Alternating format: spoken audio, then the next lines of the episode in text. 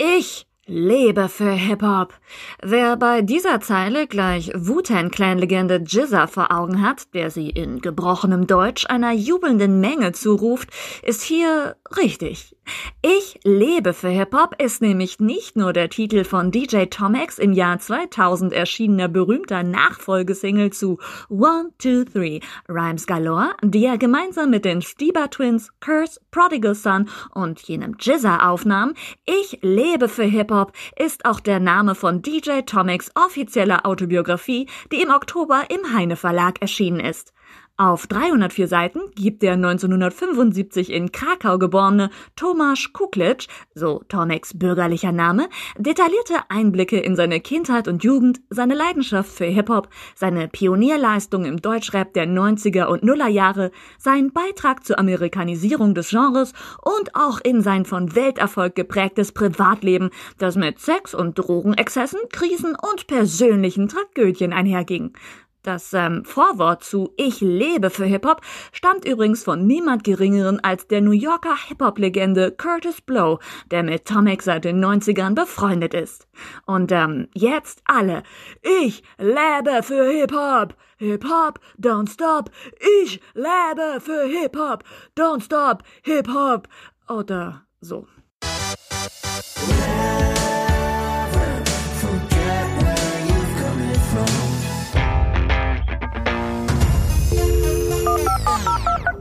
Forget, der 90er Podcast mit Fabian Söldhoff und Stefan Remrosanis. Hallo. Hallo, Mike Jack. Eins, zwei, drei. Was Hallo, Michael gesungen? Jackson. Hallo Michael Mike Jackson. Jack. Du hast gerade so ein Lied gesungen. Äh, ich kann überhaupt nicht singen. Äh, hallo, mein Schatz, ich liebe dich. Stefan und ich sind uns sehr nahe gekommen Im Laufe dieser Sendung. Äh, über, äh, über die Ärzte geht später. Schon wieder. Ja, es ist wie die Smashing Pumpkins. Ein paar Sachen kommst du hier einfach nicht rum. Wenn Billy Corgan, der ist ja ungefähr so groß wie Fahr in Urlaub, vielleicht mal Ja, stimmt. zusammen mit denen was für den deutschen Für Markt eine, uns. also eine Split-EP. Oder wenn wir, wenn wir richtig groß werden in diesem Podcast ähm, und dann irgendwann natürlich aufhören, auf dem Höhepunkt so, und dann gibt es so ein eigenes Festival zu uns und dann kommen die zwei und ähm, spielen entweder zusammen den Song. Und Fritten und Bier. Hä? Und Fritten und Bier. Genau, Fritten und Bier. Ja, genau. Bisher war ja nur Fritten da. Ja, stimmt, genau. Eins nach dem anderen. Herzlich willkommen zu unserer neuen Folge von Never Forget, dem nicht, äh, nicht mehr einzigen, sondern dem einen aber- von vielen aber dem, 90er wirklich. Podcasts nach einem Jack Fett Song benannt. Mit Fabian sitzt mir hier gegenüber. Der trägt heute einen Pornstash, wie man sagt, nicht zu äh, nicht äh, zufällig. Ich habe mich äh, zumindest optisch vorbereitet auf die heutige Genau. Folge. Äh, nee, es ist doch jetzt äh, Anfang November. Genau. Und da gibt's ja diese Movember-Aktion. Ja. Und ich habe das äh, nie mitgemacht. Und habe das jetzt neulich bei ein paar äh, Freunden, Bekannten auf Facebook gesehen und Instagram und dachte, ach komm, es ist ja jetzt eh so wieder Lockdown Light. Ich sehe noch weniger Leute als vorher. Wann, egal, wenn ich jetzt aussieht, ja genau. Aber ich finde, das steht dir sehr gut. Passt Vielen auch Dank. super zu, äh, zu unserer heutigen Ausgabe, die wir handelt, nämlich äh, viele Männer vor allem, die äh, damals äh, so eine Frisur, so eine Gesichtsfrisur äh, ähm, getragen haben, nämlich Stadionrock. Genau, Rock wäre zu einfach gewesen und äh, kurz dazu, äh, Stefan ist optisch auch sehr gut vorbereitet. Genau. Er sitzt mir gegenüber und trägt ein... Hier, nicht so, nur- Stimmt, stimmt, stimmt, stimmt. einen äh, kleinen Zylinder und einen großen Hoodie. Genau, Zylinder passt also nicht Ihr so gut in schon? meinen Kopfhörer, muss ich gleich wieder weg. Der Ähm, Hoodie von Stefan äh, ziert das äh, Guns N' Roses Logo Appetite for Destruction. Genau. Eine Band, so viel kann man verraten, über die wir vielleicht heute noch ein, zwei Sätze verlieren werden. Also ist zumindest eine Band, die schon mein Stadion von innen gesehen hat. Also heute Ja, und völlig das nicht nur, weil sie Hertha BSC angefeuert haben. Dünnes Eis. Fußball-Jokes Naja, das- ganz schlecht. ich lache trotzdem, weil ich vermute, dass es lustig ist. ja, ähm, wir machen die Folge wie fast immer. Die letzte war eine Ausnahme, äh, aber das war auch keine Folge. Ja, genau. Äh, nicht ohne Gast. Und äh, den kündige ich jetzt auch mal kurz an. Bitte? Heute begrüßen wir, nachdem wir selbst über so ein paar Rock- oder Stadion-Rock-Songs gequatscht haben, einen Mann namens Kai Wingenfelder, der euch, also der vielen jetzt schon was sagen wird und wem das noch nichts sagt. Kai Wingenfelder war und ist wieder Sänger und Songschreiber der Band Fear in the Slaughterhouse, ähm, eine der großen Rockbands der 90er aus Deutschland, obwohl die einem vielleicht nicht direkt zuerst einfallen, weil man natürlich zuerst an die Scorpions denkt, Ja. auch schon an Rammstein, die hier mal völlig aus der Konkurrenz laufen. Und äh, dann waren das aber die, die dem Rockband-Ding schon am nächsten kamen, ne? Ja, da kann man, um die kann man überhaupt nicht vorbei. Die haben ja an jedem amtlichen Festival gespielt. Ein völlig omnipräsenter Name, auch in den Charts. Also der ja. Output von Fear in the Slaughterhouse in den 90ern, also mindestens alle zwei Jahre ein neues Album, immer Heavy Rotation, MTV und Viva. Eine ganz, ganz äh, prägende Band zu auf der Zeit. Auf jedem feten Hit-Sampler drauf, auf jeder äh, Keller, Garagenparty, ja. äh, das Ding, die Leute langen sich in den Armen. Und auch einfach angenehm undeutsch, um jetzt nicht unbedingt anti-deutsch sein zu wollen, aber ähm, auch eine Band, die ja im Ausland, vor allem in den USA, ähm, sehr amtlichen Erfolg hatte. Also ein Album hat von denen über 100.000 Stück ja. verkauft in den USA. Das muss man erstmal schaffen. Ein Mono. Featuring von Scorpio von, äh, von den Furious Five auf einem Album zu haben. Ähm, eine Gruppe, die einfach wirklich internationalen Appeal hat. Ein Video, das von, äh, äh, bei dem Cindy Lauper Regie geführt hat und so. Stimmt. Und äh, falls noch nicht äh, der Groschen fällt, wenn wir sagen, äh, ihr alle kennt deren Songs, äh, ich sag nur drei Titel.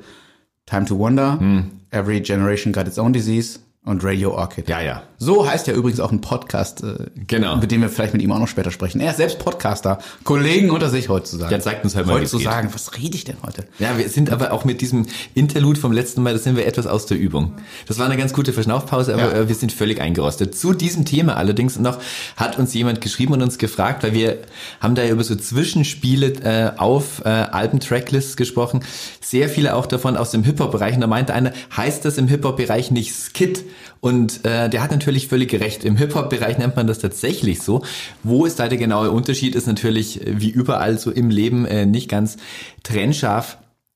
Ähm, Im Hip-Hop hat das Skit vor allem die äh, den, den Beigeschmack oder die Aufgabe eher humoristisch zu sein. Also was wir auch beim letzten Mal hatten, so von Notorious B.I.G. war ja sehr lustig, von Fünf Sterne Deluxe und Fishmob per se natürlich auch. Also es soll, es soll eigentlich eher so das Ganze irgendwie auflockern, was da passiert. Soll vor allem aber auch, wie man es im Hip-Hop halt macht, äh, die Tracklist aufblähen und auf dicke Hose machen. Also ah. die, meistens sind, äh, also Luftpumpen. vor allem damals, genau, waren Tracklists von Hip-Hop-Alben in den 90ern teilweise mal über 20 Stück oder so. Wenn du da aber genauer hinschaust, waren war die Hälfte davon unter eine Minute, also irgendwelche humoristischen Interludes. Also da will ich gar keinen künstlerischen Mehrwert absprechen, aber es waren natürlich nie völlig ausproduziert, ausproduzierte Songs. Ähm, ja, und die fünf Sterne haben aus diesem Skit-Prinzip halt das ganze Album gemacht. Es stimmt, stimmt.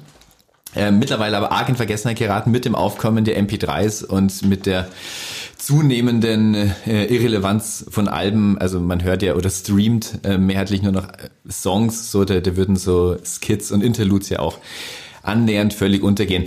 Vielleicht noch mal kurz, bevor wir jetzt wirklich in die Materie einsteigen, ein kleines Vorwort zum Hier und Jetzt. Policy of Truth ähm, ist, glaube ich, noch 80er Depeche Mode da? Na, egal, ist auf jeden Fall unser Auftrag, immer ehrlich zu euch zu sein. Gecovert übrigens äh, von der hannoveranischen Band Terry Hoax. Ach ja, stimmt. Stimmt, die waren auch immer auf Plakaten mit, ja, ja. Äh, mit Fury, genau.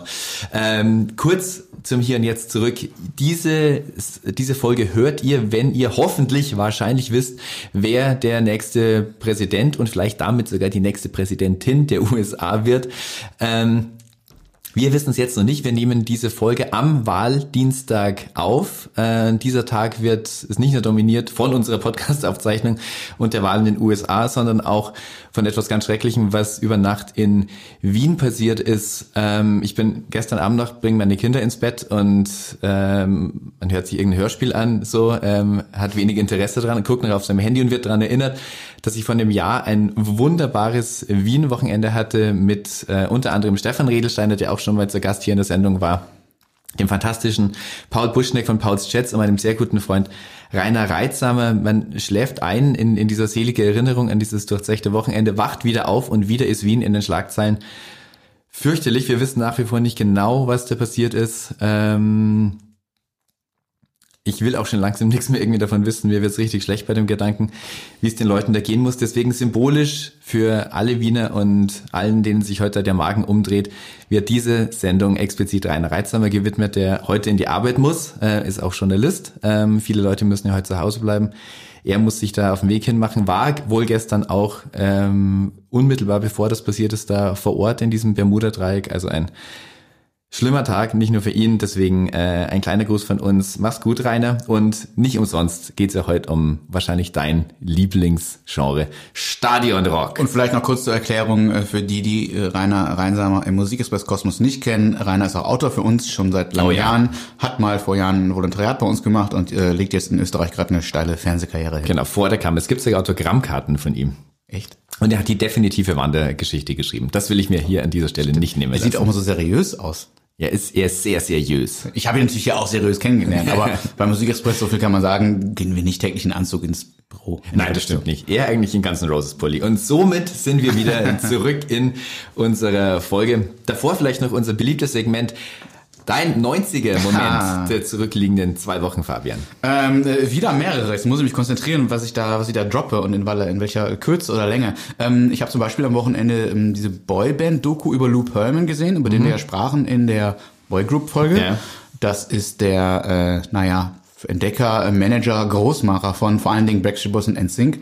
Und das war ganz äh, interessant, nochmal irgendwie in Bild und Ton zu sehen, was man vorher schon über ihn gelesen hatte. Also wie der die wirklich abgezockt hat, wie der äh, Millionen und Millionen scheffelte und äh, als die Bands mit ihm zum Abendessen saßen, ihren ersten Check überreicht bekamen und sich überlegt haben, so, oh, wie viel ist da wohl drin? 200.000, 100.000, was mache ich damit, lege ich das an? Und haben sie einen Check über 10.000 Dollar bekommen.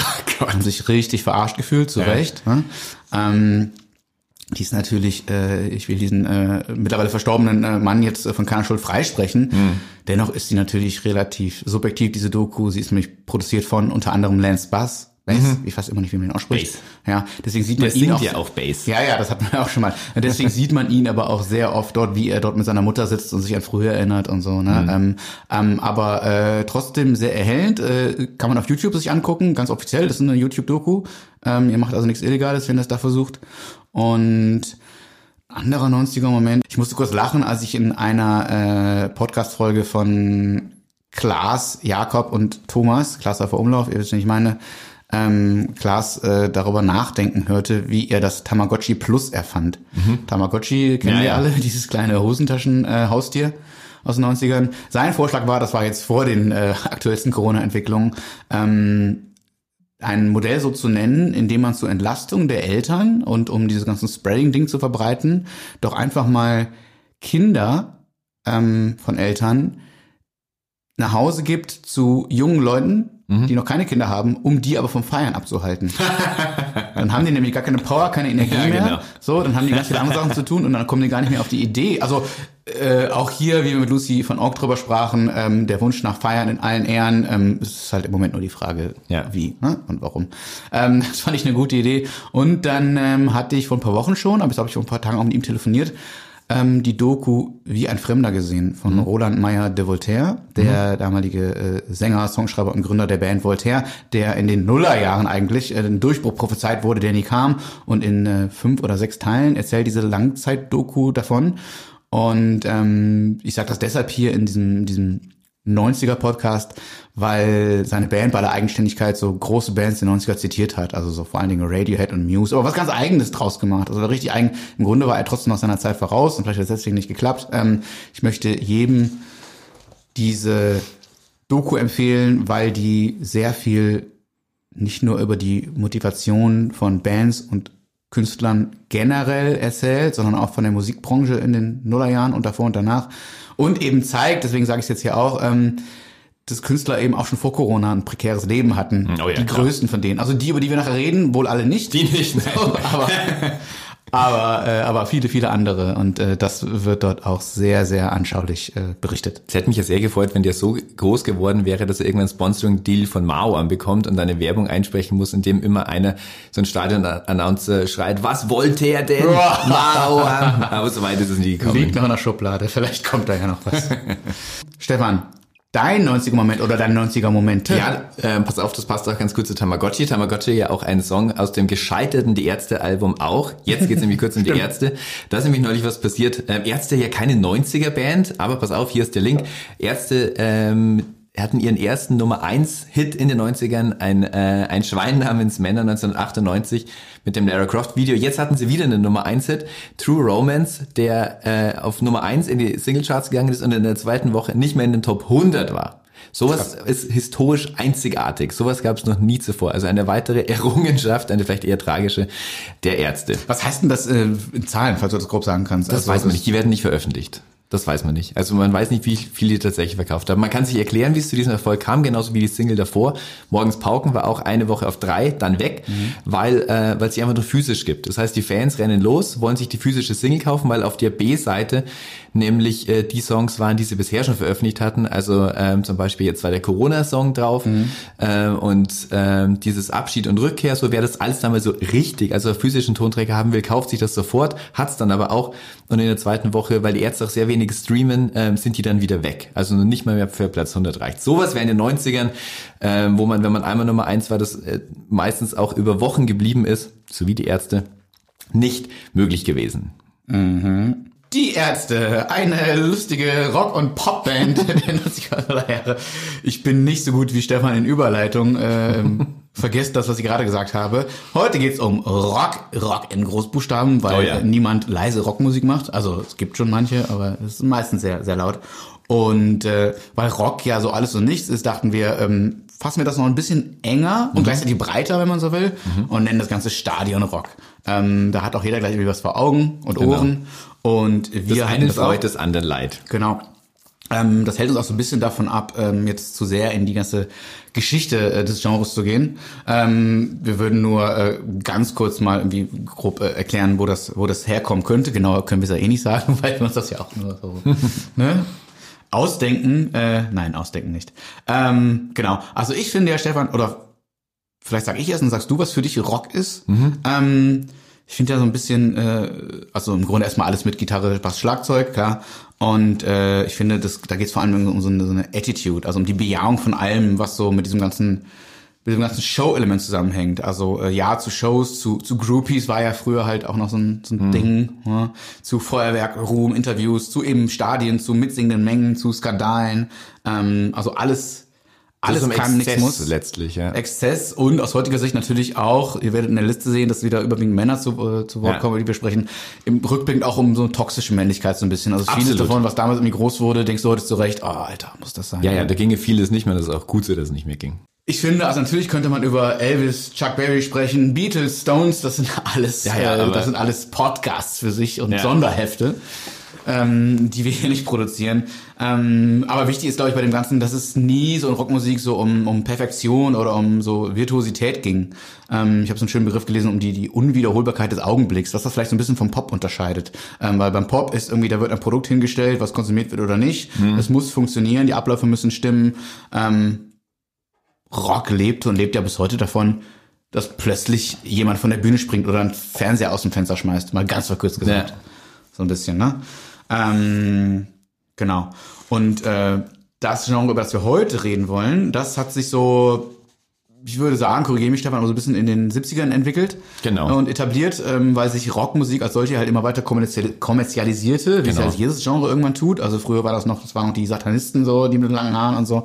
Und äh, dann kam äh, der Stadionrock. Also die Bands wurden immer größer, kommerziell erfolgreicher und die Touren und Shows deswegen immer größer. Da wurde halt mit Night Nightlinern angefahren und mit irgendwie äh, tonnenweise Equipment, äh, Lichtshows, äh, äh, Pyro-Effekte. Ähm, stellt euch vor, was ihr euch vorstellen könnt. Also äh, Led Zeppelin, Eagles, ähm, große Stadien um den ganzen Erdball gefüllt und entsprechend auch ganze Armeen von Mitarbeitern und Mitarbeiterinnen, die da dran hingen, was ja auch wieder heute so ein Problem wird. Gut, also also Stadionbands haben jetzt wahrscheinlich auch heutzutage nicht so ein Problem, ihre Mitarbeiter gerade so durch den harten Corona-Winter sozusagen Mhm. zu füttern.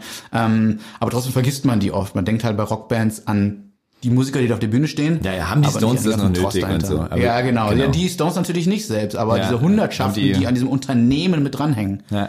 So, ähm, die werden jetzt gerade alle nicht gebucht. Und die haben aber damals schon äh, dazu geführt, äh, oder brauchte man, damit aus einer Rockband eine richtige Stadion-Rockband werden konnte. Irgendjemand musste ja auch die Sattelschlepper fahren und Ja. äh, parken und Sachen aufbauen. Und die Tourrider lesen mit den M&M's von Van Halen. Genau. Wir sprachen drüber. Genau. Und äh, dann sind wir jetzt sehr verkürzt gesagt, nämlich schon äh, in den 90ern, wo Rockmusik ähm, einerseits geprägt war von, wir hatten schon Folgen darüber, Grunge, Britpop, Crossover, Riot Girl, Bewegung und sowas. Ja. Ne? Ähm, heute wollen wir sprechen über all das, was das nicht war, nämlich die ganz großen Rockbands, Ja, die die, noch das weitermachten, was sie schon vorher so gut machten. Genau, aber jetzt einfach gigantisch geworden sind. Also wir reden eigentlich an, fast ausschließlich, glaube ich, nur über äh, Künstler, die es auch schon in den 80ern gab, die in den 90ern aber wirklich riesig wurden. Begonnen hat es in, in diesem ganz großen Stadion, ähm, Nee, im eben nicht Stadion, diesem Stadium. Eigentlich so mit den Rolling Stones, die hatten ähm, Ende der 80er eine Riesentour. Da war dann auch klar, die Stones hatten ja ein sehr schwieriges Jahrzehnt der 80er hinter sich, waren kurz vor der Trennung. Mick Jagger hat versucht, eine Solo-Karriere zu machen. Platten haben nicht mehr verkauft, kam bei der Kritik nicht mehr gut an, bla bla. Dann haben sie sich irgendwann überlegt, wir setzen uns jetzt voll auf unseren Backkatalog und zelebrieren den größtmöglich. Dann gab es diese gigantische Steel Wheels äh, slash Urban Jungle Tour, August 89 bis August 90. Das hat eigentlich so die Messlatte gesetzt für das war Stadionrock in den 90ern. Dann wurde die Stones machen das ja bis, also bis annähernd heute immer Corona ausgeblendet, ja weiterhin so ab und zu so ein Alibi-Album oder ein Re-Release und dann eine riesige Tour dazu. Ähm, da wurde das wirklich so ein, ähm, aber auch so, so ein Yuppie-Ding dann. Das hat man auch gesehen zum Beispiel in diesen VW Golf-Editionen. 1994 Ach Gott, gab es ja. einen Pink Floyd äh, VW Golf von den Stones, dann ein 95 von Bon Jovi, 96, da war es dann schon etwas durch. Dann diese Ganz am Cola-Dosen. Rande immer nur, äh, ja, Cola-Dosen, Moment, Ja. äh, diese Autos. Gut, ich hatte früher noch keinen Führerschein, aber ich habe mich immer gefragt, also wie groß müssen Bands sein, dass sich äh, so eine große Autohersteller wie VW dazu entscheidet, Mhm. ähm, nicht nur irgendwie ähm, Spray-Aufkleber zu verkaufen und damit Ja, du das ja. jemand selbst draufkleben kannst, sondern die Editionen halt als solche Genau. rausbringt. Da hängen ja halt Millionen dran Ja, an klar. Produktionskosten. Äh, ob das jemals irgendwie ja wie wieder reingespielt wurde, also kaufen sich dann irgendwie 100.000 Hardcore-Fans so ein äh, Bon Jovi Golf oder kaufen sich so Leute, die irgendein neues Auto haben wollen, und sagen, oh ja, Bon Jovi, ja, finde ich ganz gut, kaufe ich mir dieses Auto. Hä? Also ich würde, das, das ist auch eine Generationenfrage und keine Ahnung, aber ich würde mir jetzt... Every ähm, generation got its own disease. das stimmt. Und ich würde mir für ein Auto kaufen, würde ich mir trotzdem irgendwie äh, nicht den Pearl Jam Vitology Van kaufen, wenn es den gäbe. Äh, ich würde den vielleicht dann gerne mal fahren, aber äh, so sehr drin sein. Naja, die werden sich was bei gedacht haben. Hätte man mir in den 90ern so ein, äh, so ein VW Golf mit einem Oasis-Logo hingestellt, hätte ich schon nicht Nein gesagt. Was ich gekauft habe und du auch, Ja. ist das, was du gerade schon gesagt hast. Die Cola-Dosen, falls ihr euch nicht an erinnert, da gab es auch so eine Fan-Edition mit ähm, alle möglichen Bands. Ähm, Bab zum Beispiel, Westernhagen, Phil Collins, Lindenberg, Matthias Reim, um Gottes Willen. Marusha. Marusha, DJ Bobo. Ich hatte, glaube ich, nur... sogar, die ja nun sehr Labouche. kurz mal nur ja, waren. das stimmt. Also auch nicht nur äh, Rock Julian Nigel Band, Fury of the Slaughterhouse auch natürlich. Ja. ähm, ich hatte glaube ich nur den Tabaluga. Bei uns im Kaff gab es nur immer äh, den Peter Maffay Edition von Tabaluga. Das war hatte immer doof, wenn man nur einen Ja, Supermarkt zur ja. Verfügung hatte. Ne? Genau. Ähm, die haben immer nur so bestimmte äh, Lieferungen bekommen. Ja. Ich hatte, äh, am meisten gab es bei uns die Fanta 4, Ja, die dann so Fischlinsenoptik da hoch in die Kamera Genau. guckten, also auch so ein typisches 90er-Motiv eigentlich. Ähm, und die The Slaughterhouse Dose fiel mir auch erst wieder ein, als ich es neulich äh, online nochmal gesehen habe. Mhm. Äh, Silber mit so einem Baby drauf. Ich weiß gar nicht, was das bedeutete damals, so the Slaughterhouse. Also da zeigt man aber auch schon, ähm, wie groß die Band war, nämlich mindestens so groß wie die Scorpions und äh, Otto Walkes, die ja auch beide Dosen Genau, hatten. also wie kommerzialisiert das damals auch war, wie äh, langweilig das auch in vielerlei Hinsicht war, also wie, wie Establishment das war, wenn wenn wenn Mhm. der größte Konzern der Welt äh, sich da äh, ranheftet und alles so, das darf man alles nicht vergessen. Es gab ähm, also auch, falls ihr euch noch dran erinnert, es gab die, also Rock im Ring, Rock im Park gab es damals natürlich auch schon, das war aber noch sehr Rock dominiert auch. Das ist ja mittlerweile, also es steht ja auch im Namen, aber seit 20 Jahren ist es ja eigentlich auch immer so Metal am Ring. Damals haben aber wirklich noch so Sting da gespielt und so. Auf meinem ersten äh, Rock im Park damals noch waren Supertramp und Aerosmith und Kiss. So, in einem Jahr darauf war dann Ozzy Osbourne da und so. Also, das- zumindest Supertramp wäre ja unvorstellbar heute. Genau, unvorstellbar. So und äh, ein Jahr darauf hat sogar der Paul Rogers von Supertramp äh, auch da wieder Solo gespielt und so immer noch sehr groß. Äh, Mhm. und Brian Adams und all sowas äh, war, war da einfach noch drunter gegeben. Heroes del Silencio. Westernhagen war ein Gigant. Nicht zu vergessen, wie riesig, also was Wahnsinn. für ein, der war so groß wie die Rolling Stones in Deutschland. Da gab es auch noch sinnbildlich für diese Mainstreamisierung von all dem die Rock Over Germany Festivals. Die gab es in zwei Ausgaben 1993, 95 mit so einem blöden Löwen als Logo, der mit so einer verbogenen Gitarre auf den Plakaten irgendwie war, also auch so albern. So, da war auch jegliche Gefahr von Rock'n'Roll raus, wenn hier so ein blöder, ähm, so, so biovarisch anmutender Löwe mit so einer Gummigitarre irgendwie daherkommt. Ähm, das wurde bestritten von Tina Turner, von Christy Burke, also von so Wetten das Acts, Joe Cocker, Rod Stewart, Prince war sogar dabei, natürlich der unvermeidliche Peter Maffay, Mike and the Mechanics waren Giganten, äh, also diese Erdkundelehrer. Ähm, das war so der, der jetzt zum zweiten Mal alle Erdkundelehrer von uns beleidigt fühlen müssen. Nichts Sorry, ihr saht so aus. Äh, Also das war auch einfach dieser, dieser Sesselfurzer-Rock. Ähm, und da gab es eine große Wachablösung. Also Anfang äh, des Jahrzehnts der 90er war es ja auch noch möglich, irgendwie gleichzeitig Guns N' Roses und Nirvana zu mögen, weil das alles irgendwie langhaarig und, und gitarrenbasierte Musik war. Die äh, an, an, an der Entwicklung von den beiden oder an der gemeinsamen Geschichte kann man dann auch irgendwie sehen, wie sich das irgendwie so ausdifferenziert hat. Also erstmal noch sehr nah beieinander, auch die Schriftarten von den beiden sind nicht identisch, aber sehr ähnlich. Guckt euch das mal an. Also die ganzen Roses Font und die von Nirvana ist äh, für den Laien kaum voneinander zu unterscheiden. So nah war man sich da mehr oder weniger. Axl Rose fand sogar Nirvana am Anfang sehr gut. Wer darauf achtet, im Don't Cry Video trägt er sogar ein Nirvana Cappy. Er wollte auch, da gab es eine gemeinsame Tour von Guns N' Roses und Metallica. Guns N' Roses muss man sich auch kurz vorstellen, 87 erst ähm, Debütalbum, allerdings ging es erst so ein Jahr später, 88 total los. Die waren 1991, aber nur drei Jahre später schon totale Rock Royalty, also wie die Stones, also in kürzester Zeit einfach Große so Band. gigantische äh, Riesenband in der gemeinsamen Tour mit Metallica. Da wollten sie Nirvana als Vorprogramm haben. Kurt Cobain hat dankend abgelehnt, der fand die immer scheiße. Bei den MTV Video Music Awards, damals so das wichtigste Ereignis der Musikindustrie weltweit, kam es dann auch zu einem Streit. Da hat dann ähm, wo, wo, haben die sich backstage irgendwie bepöbelt, während Courtney Love und äh, Kurt Cobain gerade mit ihrem Kind gespielt haben und alles. Ähm, es war richtig eklig. Kurt Cobain hat daraufhin ähm, in einem in der Queer-Zeitschrift äh, äh, Rose einen verfickten Sexisten, Rassisten und Homophoben genannt und dass der auch noch nicht mehr in der Lage sei, gute Musik zu schreiben. So, also da sieht man der diese äh, die, die, die diese Wachablösung, so was da alles einfach, äh, was auf sich zukam. Das war jetzt im Grunde jetzt äh, aus einer Welt zwei Welten. Genau, genau, da, da, da hat sich das irgendwie getrennt. Und Da waren dann auch Guns N' Roses letztlich ja nicht mehr tragbar, obwohl die dann noch äh, Use Your Illusion ein, Ende äh, September 91 erschienen. Eins und zwei hätten ja ursprünglich auch vier Teile sein sollen. Teil drei und vier haben ihnen ja dann Locus and Love weggenommen, aber eigentlich hätten da vier Platten auf einmal rauskommen sollen. Also dieser Größenwahn. Eine Woche später kommt Nevermind raus und dann war auch irgendwie klar, das geht nicht mehr lange.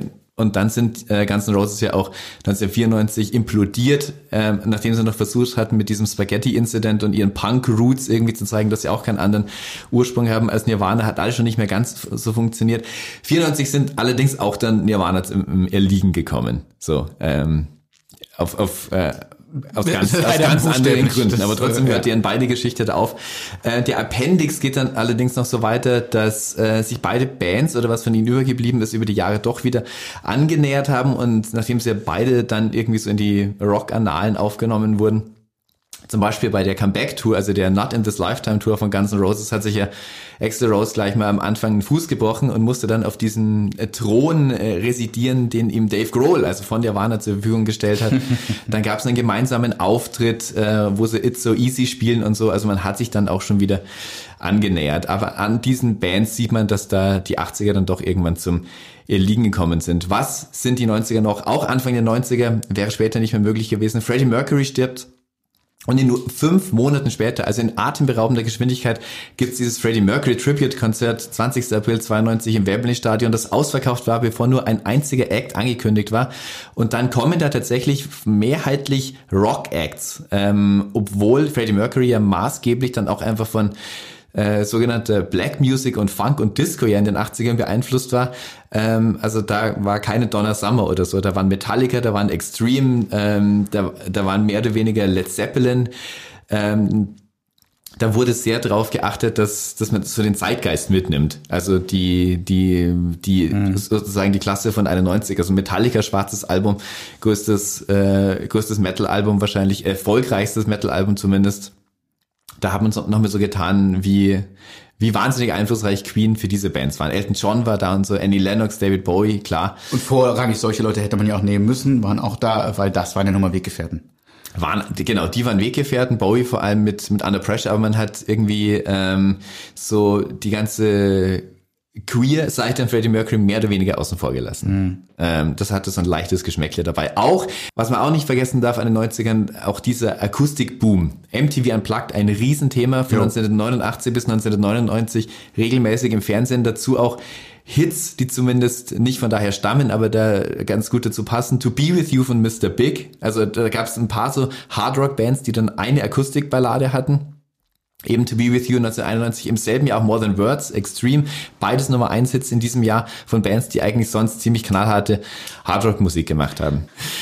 Alles sehr breit gefächert, äh, sich immer weiter ausdifferenziert. Wie gesagt, Fabian hat es vorher schon gemeint, äh, nach Grunge, äh, Britpop, dann die große Big Beat-Welle, nochmal Post-Britpop, New Metal und so, aber und irgendwie in, in einer gewissen Form waren dann auch sowas wie Limp Bizkit für eine Zeit sowas wie die neuen Guns N' Roses, weil es einfach noch mehr so eine gitarrenbasierte Band gab mit dem sehr kontroversen äh, Frontmann mit komischem Cappy, die Stadien Das werden dich beide Bands, äh, die Fans beider Lager steinigen natürlich für diese Selbstverständlich.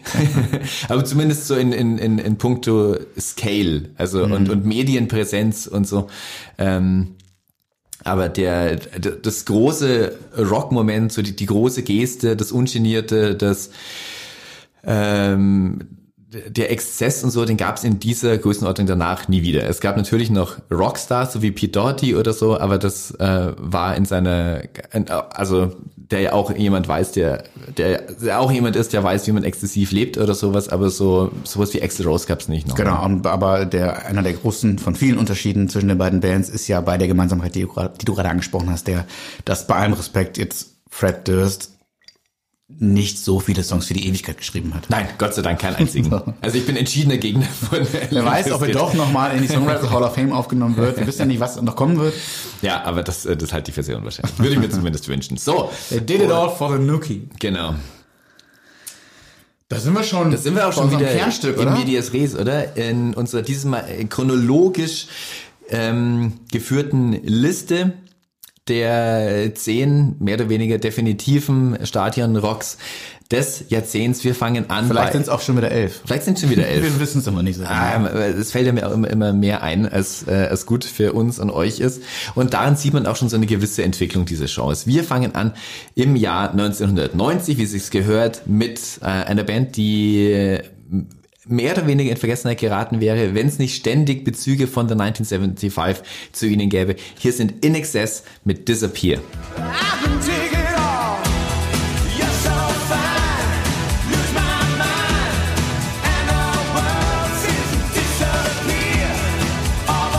Das darf man nicht vergessen. Das war eine gigantische Band. 1987 kam ihr Album Kick raus mit den ganzen großen Hits. Das war schon auf, aus dem Nachfolgealbum X. X, äh, weil zehnjähriger Geburtstag äh, ihres ersten Albums. Die haben auch eine gewisse Zeit erstmal gebraucht, bis die wirklich von Australien so den Sprung auf die Weltbühne geschafft haben.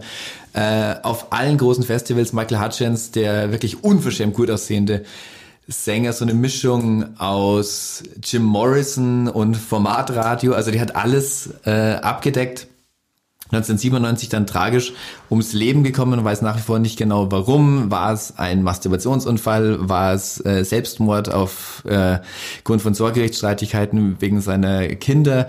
Ähm, eine ganz, ganz große Band damals. Die hatten nach X noch zwei so Alben, an denen sie sich versucht haben, also ein Grunge versucht haben ähm, hat nicht mehr so ganz funktioniert. Dann nochmal eine Greatest Hits, die war in England sehr erfolgreich. Dann noch ein Album, mit dem sie versucht haben, an die alten Erfolge anzuknüpfen, Elegantly Wasted, hat nicht funktioniert und im selben Jahr ist Michael Hutchins dann auch ums Leben gekommen. Diese Band hat sich dann leider nicht erblödet, äh, nochmal weiterzumachen und mit einer Fernsehsendung eine Nachfolge zu finden, JD Fortune. Mhm. Also der hatte dann auch, also steckte das Glück schon im Namen. Am Name klingt aber auch wie so ein NSYNC-Mitglied. Ne? Ja, ja, stimmt. JD allein schon. Äh, ein früherer ähm, obdachloser Elvis-Imitator. Der hat das gewonnen, da gab es noch ein Album Switch, also wo sie praktisch von Michael Hutchins switchen zu JD Fortune, hat auch nicht funktioniert. Darüber kann man ja auch viel reden, über Bands, die es mit neuen Sängern versucht haben oder Sängerinnen, wie es geklappt hat oder nicht. Manchmal ja, sehr gut. Genau, äh, ich Sammy Hager. ACDC auch. Zum ne? Beispiel, genau. Äh, oder eben sogar äh, ACDC mit Axel Rose. Genau, stimmt. Äh, Axel DC ja. mit Abstrichen Queen. NXS ähm, ähm, muss keinen interessieren. Hat mich nie interessiert. also das muss keinen interessieren, dass es mich nie interessiert hat. Die Band an sich sollte natürlich interessieren. So. Auch das kann man, äh, auch das kann man so dahinstellen. Weiter geht's im Jahr 1991.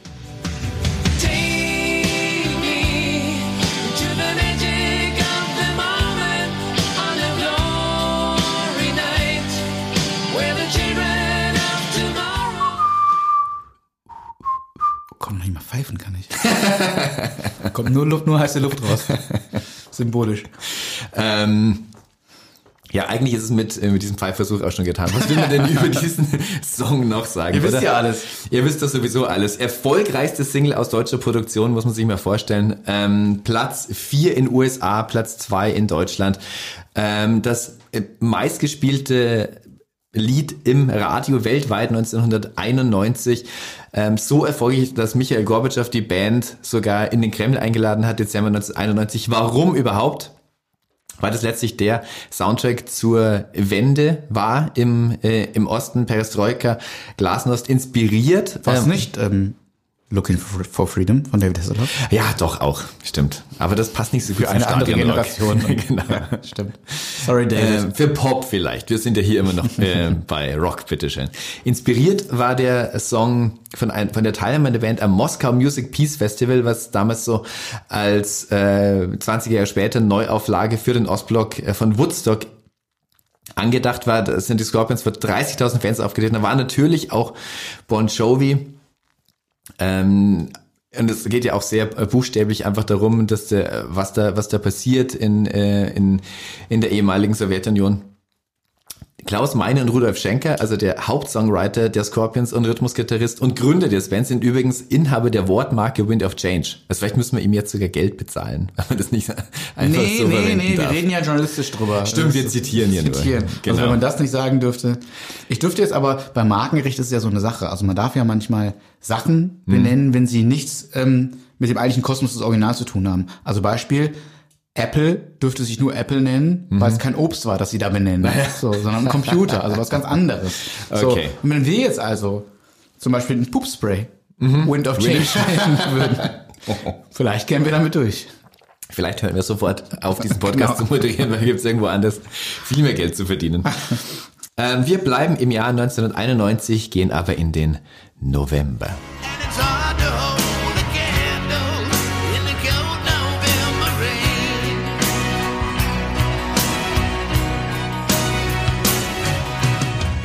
Uff, kann man Wow. da nur sagen. Ähm, seht uns nach, dass wir äh, nicht nur aus rechtlichen Gründen, auch aus zeitlichen Gründen die neun Minuten nicht ausgespielt haben. Ähm, ich bin mir sicher, das Erste, was ihr machen würdet, wenn diese Folge zu Ende ist, ist, euch diesen Song anzuhören oder noch viel, viel besser, äh, das Video dazu anzusehen. Ja. Denn das war nun wirklich, ähm, korrigiere mich, aber der wahrscheinlich größte Rockmoment der 90er. Davon Also einer der größten. Ähm, riesige Popballade, wahnsinnig groß, ähm, Ich würde wahnsinnig sogar so weit gehen. Ähm, da bin ich aber sehr subjektiv, dass diese das Solo, das Slash in diesem Übergang von diesem äh, Elton John-artigen Teil in diesen Hardrock-Teil spielt, der Single großartigste Gitarrenmoment der kompletten Musikgeschichte ist. Schickt uns eine Postkarte, wenn ihr anderer auf. Meinung seid. Nicht alles, aber ihr wisst schon. Äh, Alles, das, also da, da war alles, das ist alles unglaublich cheesy im Nachhinein. Ich weiß gar nicht, ob es damals schon in dem Moment so cheesy war, als es rauskam. Ähm, für Leute, die damals nicht zehn waren, so wie wir wahrscheinlich schon. Okay, Also aber alle anderen waren. waren so richtig geflasht. Also ähm, äh, für die, die das Video nicht vor Augen hatten, wir hatten, das ist ja Fluch und Segen der späten oder frühen Geburt. Ähm, wir hatten äh, neulich mit einem Praktikanten hier über die Band gesprochen und der kannte dieses Video nicht. Wahnsinn, ähm, ja. was, ich, was wir ihm natürlich nicht vorwerfen würden, Ja, weil wir kennen viele andere Sachen nicht. Ähm, Ja.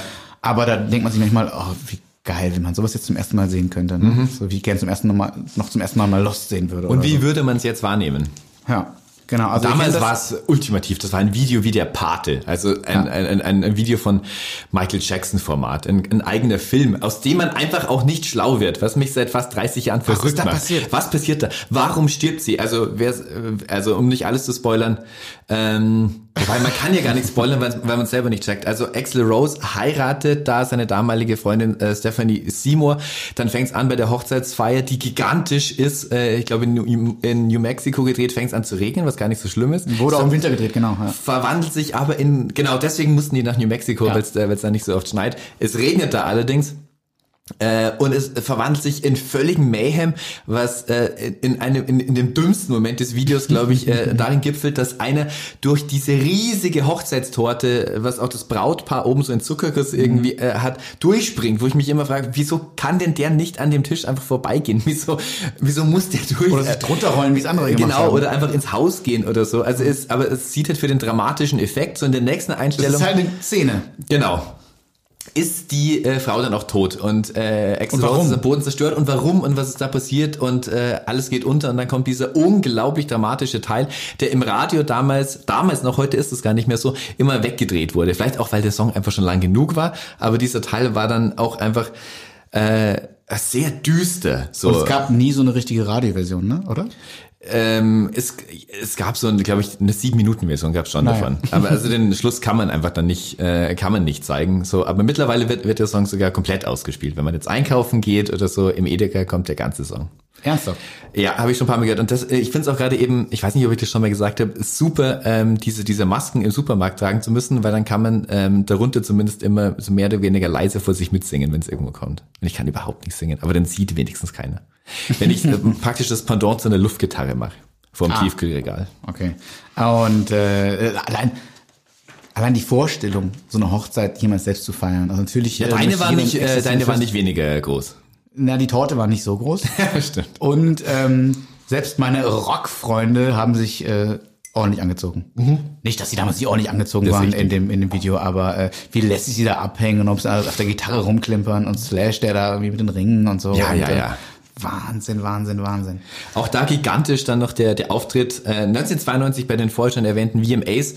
Äh, Axl Rose duelliert sich praktisch äh, am Klavier, am Flügel, ähm, sorry, mit Elton John, auch um diesen ganzen Homophobie ähm, Vorwürfen ihm entgegenzutreten. Also tritt da mit seinem äh, großen Idol Elton John auf, mit dem er auch schon auf der Bühne stand beim Freddie Mercury ähm, äh, Tribute. Alles kommt zusammen. Warum diese Homophobie-Vorwürfe? Man erinnert sich vielleicht an seinen Song One in a Million, dieser dieser unglaubliche Song auf GNR Lies, also dem Zwischenalbum von Appetite for Destruction und dem Duo User Illusion. Ähm, ich zitiere das mal kurz, aber ein wirklich unglaubliches. Immigrants and faggots, they make no sense to me. They come to our country and think they'll do as they please. Like starts a mini Iran or spreads some fucking disease. What also, und dann wird sich sogar auch noch so total lame in den äh, Liner Notes irgendwie dafür entschuldigt, to those who may take offense. Also wenn man sowas raushaut, dann muss man auch irgendwie dazu stehen und dann das nicht auch alles irgendwie so zu Und wer beschwichtigen. könnte sich dadurch nicht angegriffen fühlen? Ja, aber bitte, das ist ja wirklich ein totaler Affront. Ähm, aber also er hat äh, lange Zeit versucht, sich da irgendwie rauszureden, dann mit dieser großen Geste dann einfach klarzustellen, ähm, also dass das, das, äh, dass es selbstverständlich nicht homophob ist. Dann aber auf dieses Spaghetti Incident Album noch so als Hidden Track eine Cover von dem Charles Manson Song, also von dem Mörder irgendwie drauf zu packen. Aber ja, es war Das halt ist auch so the most dangerous band in the world. Wie wenn man sagt, äh, ja, ja, ich sage die Wahrheit und dann so äh, wie das Kind die Finger verkreuzt. Genau. Bei der nächstbesten Gelegenheit. Ah, Mann. ähm, naja, aber dass wir nicht die einzigen sind, die dieses Video so äh, bahnbrechend finden, zeigt sich ja daran, dass es auch im Juli 2018, glaube ich, das erste war, was auf YouTube eine Milliarde äh, Klicks erreicht Genau. hat. Also das erste Video, äh, das noch vor dem YouTube-Zeitalter kam. Ah, genau. Also gab natürlich andere der Gangnam heutige Style war die- natürlich schon viel größer. Genau, Ja. aber das dann nachträglich irgendwann da hochgeladen wurde Genau. und seitdem, zack. Genau. So. Was gibt's dazu noch zu sagen? Es, äh, es soll ja so eine Trilogie äh, bilden mit äh, Don't Cry, haben wir vorher schon äh, erwähnt, und Estranged. Estranged, auch hier nochmal sowas, äh, die andere riesengroße Ballade, die ausgekoppelt wurde, allerdings nicht ganz so radiotauglich. Äh, auch ein, eine Hollywood-Produktion, in der es so eine ganz komische Einstellung am Schluss gibt, ähm, wo Axl Rose äh, sein, sein Sneaker im Meer versinkt und danach sieht man ihn so backstage rumsitzen mit einem Delfin. Und dann schauen die so in die Kamera und Axl Rose schaut so wissend, so als ob es hier irgendwas zu verstehen gäbe. Äh, mal davon abgesehen, dass ein äh, Delfin nicht sitzen kann. An dieser Szene gibt's nichts zu verstehen. Ähm, aber das war halt auch der, der, der ganze Wahnsinn die, dieser Band. So, und bevor Stefan und ich uns jetzt hier weiter um Kopf und äh, Kragen äh, reden über diese Band, über die man tatsächlich sehr viel reden kann, fragen wir doch einfach jemanden, der sich nicht nur, äh, Entschuldigung, die sich nicht nur noch viel besser mit dieser Band auskennt, sondern sie auch im Vergleich zu uns live erlebt hat und äh, darüber bestimmt einiges wird sagen können. Herzlich willkommen, Birgit Fuß, Redakteurin vom Rolling Stone bei Never Forget, dem 90er Podcast. Hallo Birgit. Ja, hallo. Eine ganz große Geste von dir, weil wie ihr vielleicht wisst, der Rolling Stone ist ja der härteste Marktkonkurrent von Musikexpress. ihr seht, dass es also durchaus möglich ist, dieser Crossover. Unbedingt. Aber Wir sind kennen allerdings natürlich auch in uns gebührenden Abstand. Es ist jetzt auch nicht so, dass wir uns um den Hals fallen oder so. Wir sind schon noch hübsch auch auseinander. Genau, und wir äh, kennen und schätzen und sind uns beruflich und äh, privat verbunden. Von daher, ähm, no hard feelings. Im Gegenteil. genau. Lieber Hard Rock als Hard Feelings. Genau. Äh, Birgit, ähm, du warst dabei, als Guns N' Roses The Most Dangerous Band on Earth war. Genau. Was hat sie dazu gemacht? Was ist deine persönliche Geschichte mit dieser unglaublichen Band? Also im Prinzip war es natürlich auch schon wieder fast ein bisschen zu spät. Wir haben ja seit 1987 auf Guns N' Roses gewartet, nachdem Mhm. Appetite for Destruction rauskam. Dann kamen die Use Your Illusion Alben 91 und 92 waren dann äh, die meisten Konzerte in Deutschland, 92, 93 glaube ich. Und ja, da war ich bei einigen vor Ort. Einige gleich. Ja, klar, wenn War- schon, denn schon. Wie, wie hart war da der Kampf um die Tickets? Das ging damals noch, man musste natürlich ein paar Stunden vorher an einem Kartenhäuschen anstehen. Ich muss So sagen, so, so alt bin ich, es war tatsächlich so. Ähm, brutaler war es dann bei den Konzerten selbst. Also zum Beispiel bei dem legendären Konzert in Würzburg war ich um 10 Uhr morgens da. Dann hieß es halt warten, bis es aufgeht. Dann hieß es übers Feld rennen. Und als man dann endlich in der ersten Reihe stand, musste man nochmal 10 Stunden warten und hoffen, dass Axel Rose Zehn auftritt. Stunden. Ja. Und dann kommt er ja auch mal, äh, der ist ja auch nicht der pünktlichste. Genau, das war halt natürlich immer die Angst, wenn man da stand, dass er gar nicht kommt oder dass er wie, ich glaube, es gab ein Konzert in Hannover, da äh, hat er sich einfach nur hingesetzt und das ganze Konzert im Sitzen runtergesungen. Das ist dann natürlich nicht so schön. Aber im Sitzen singen kann er, dass er das ganz gut kann, hat er ja auch auf seiner äh, auf der Comeback-Tour gezeigt, in, in dem Thron, in dem Game of Thrones. Waren die Proben dafür damals. Stimmt. Das stimmt, aber es gab auch, das muss ich noch dazu sagen, es gab wirklich auch ganz andere Konzerte. Also ich war in Würzburg bei dem Konzert, da In Würzburg, sorry. Das ganze Roses in Würzburg gespielt haben.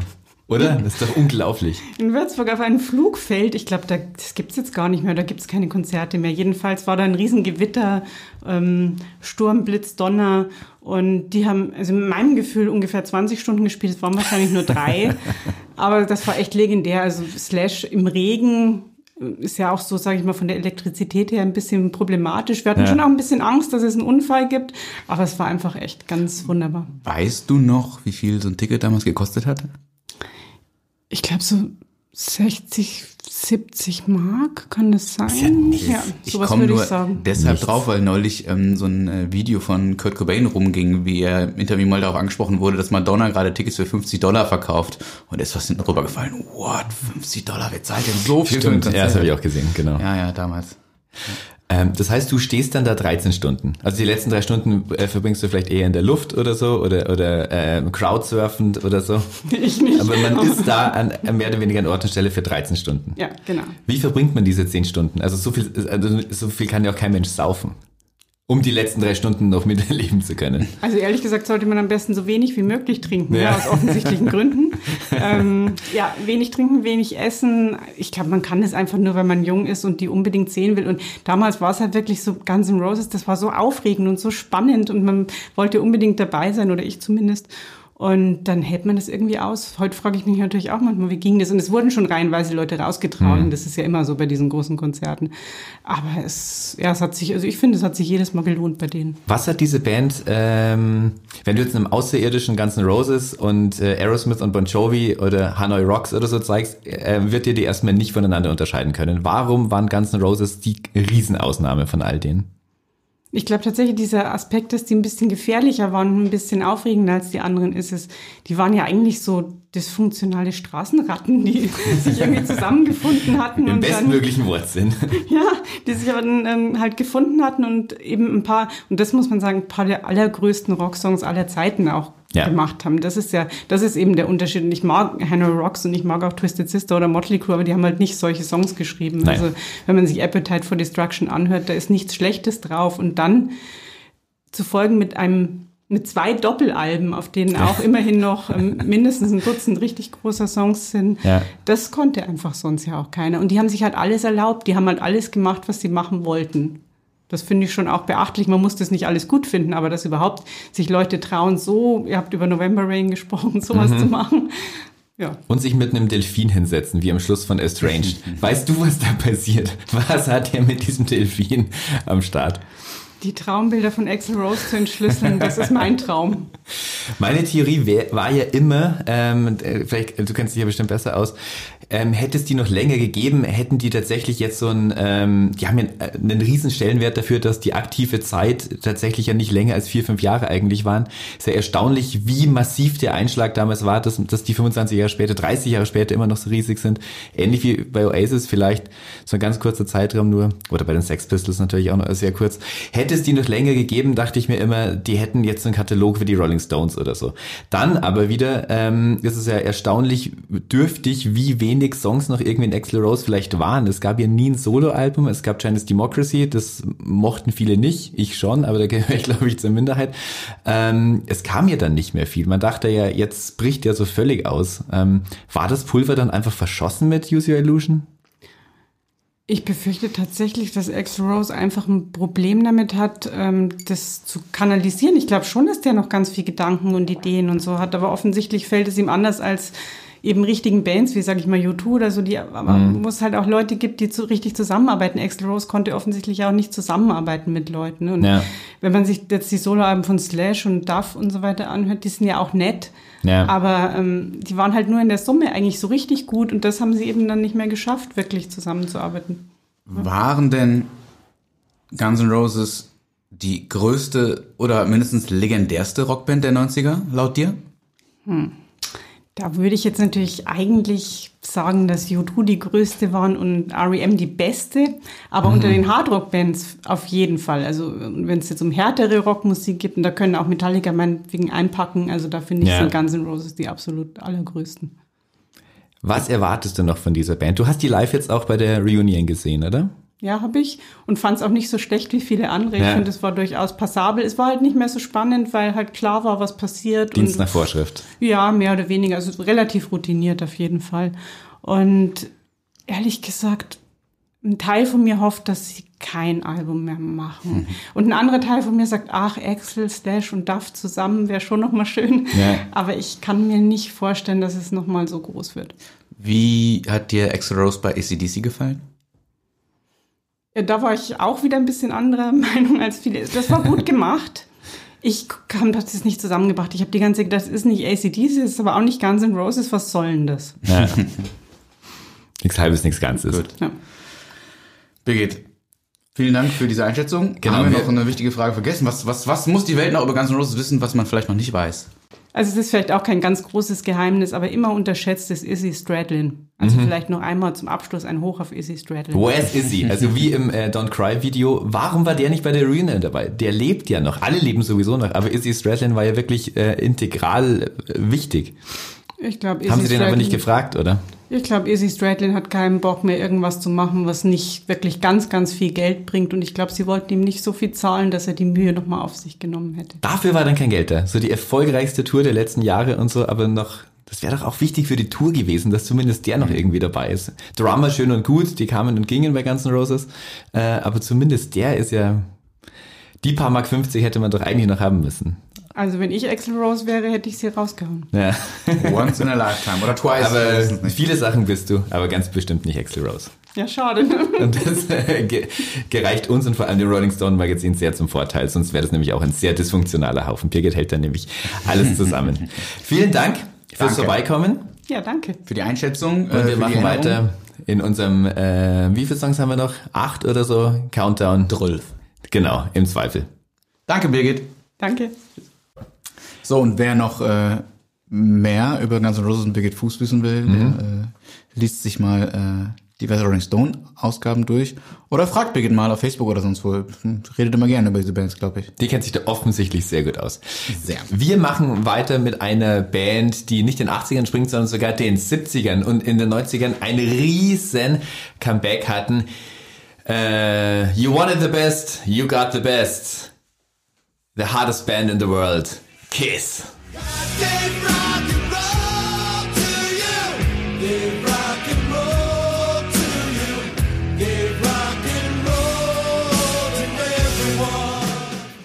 Weiß ja nicht, das ist so, jeder kennt's, jeder kann es mitsingen. Ja.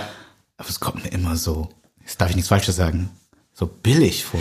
Ja, aber das ist ja auch, und jetzt wird, äh, dafür werden mich auch Leute äh, Six Feet Under äh, sehen wollen, das ist ja auch Kiss. Das ist natürlich eine Ja. sehr cheesy Band. Ja, ja, ja. ja, aber cheesy ohne, es kommt mir so, so dünn vor im Vergleich zu Guns N' Roses, die wir gerade gehört haben zum Beispiel. Ja, weil es auch einfach eine Showband ist. Also äh, und, und das machen, also äh, sorry, ich versuche echt Kiss richtig gut zu finden, weil ich, weil ich diese Show einfach auch an denen liebe. Aber äh, sag mir mal den Song von Kiss, der wirklich unter die Haut geht und so. Also es ist ja äh, Shout It Out Loud, Rock'n'Roll All Night. Das ist ja alles sehr, sehr dafür gemacht, einfach live das zu zeigen mit Feuerwerk und Blut und dieser ewigen Zunge und so. Also weil das einfach oft raussteckt, nicht weil sie ewig lang ist, sie ist aber auch sehr lang. Ähm,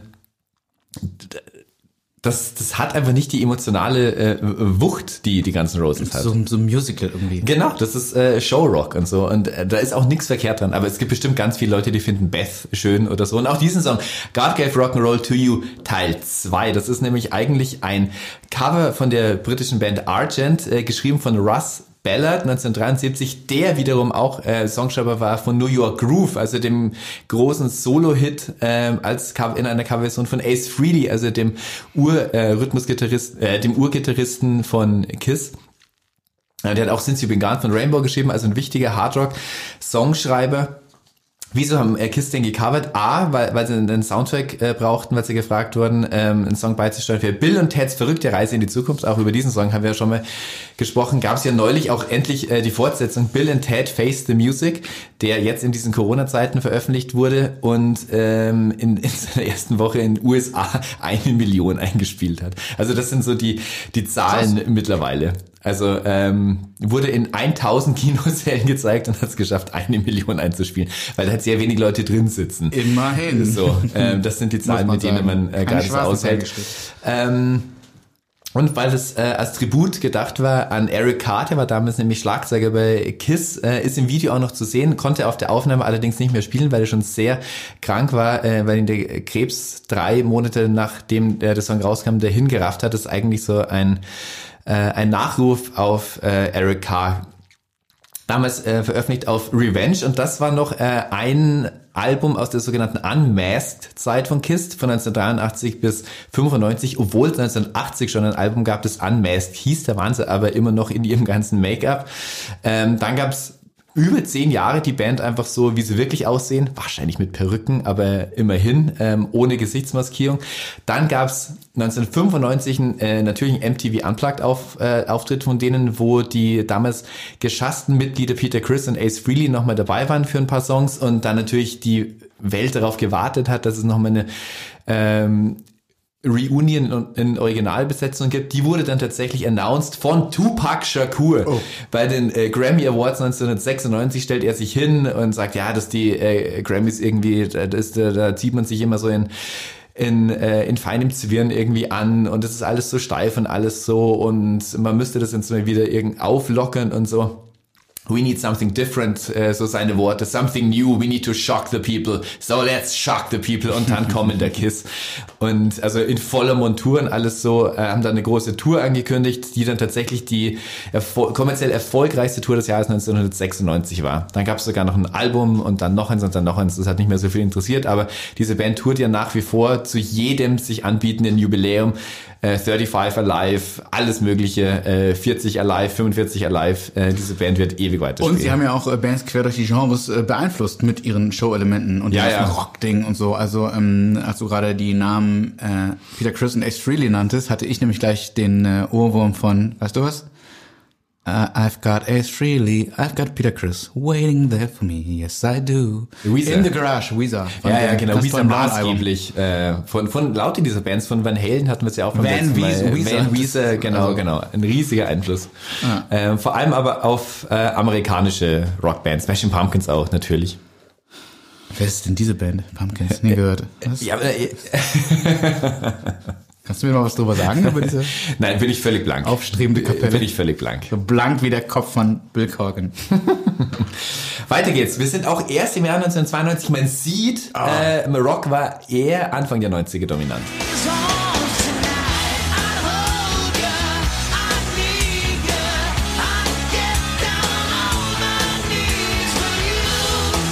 Und so wie der Song heißt, will man auch hier die Arme ausstrecken. Genau. In these arms, Bon Jovi. Die Arme will ich ausstrecken mit diesem Song äh, nach meiner Mutter. Das ist nämlich ihr Lieblingssong. Echt? Genau. Hat deine Mutter Servus Mama. Geschmack oder kein Geschmack? Was Die findet diesen Song sagen? gut. Oh Gott, diesen Song. Das sagt doch alles aus. Ein Song, der ähm, so cheesy der auch sein mag, totale Euphorie bedeutet. Man muss so einen Refrain erstmal hinbekommen. Man kann ja über Bon Jovi viele Sachen sagen, auch viele negative, aber schreib mal so einen Refrain oder einen wie Living on a Prayer, der vollkommene Ekstase ist, wo ich ihm auch jedes Wort abnehme. Ganz Das egal, ob das Showrock ist oder nicht, das entwickelt eine riesengroße emotionale äh, Wirkung auf mich. Ein, ein Fan-Favorite, nicht unbedingt eine der größten Hits von Bon Jovi in den 90ern. So Always war viel größer. Ähm, Was erst danach kam, auf diesem Best-of. Genau, ne? auf, auf, Best, auf dem Best of, was auch noch so der letzte wirklich große Einschlag in den äh, US-Charts ähm, war.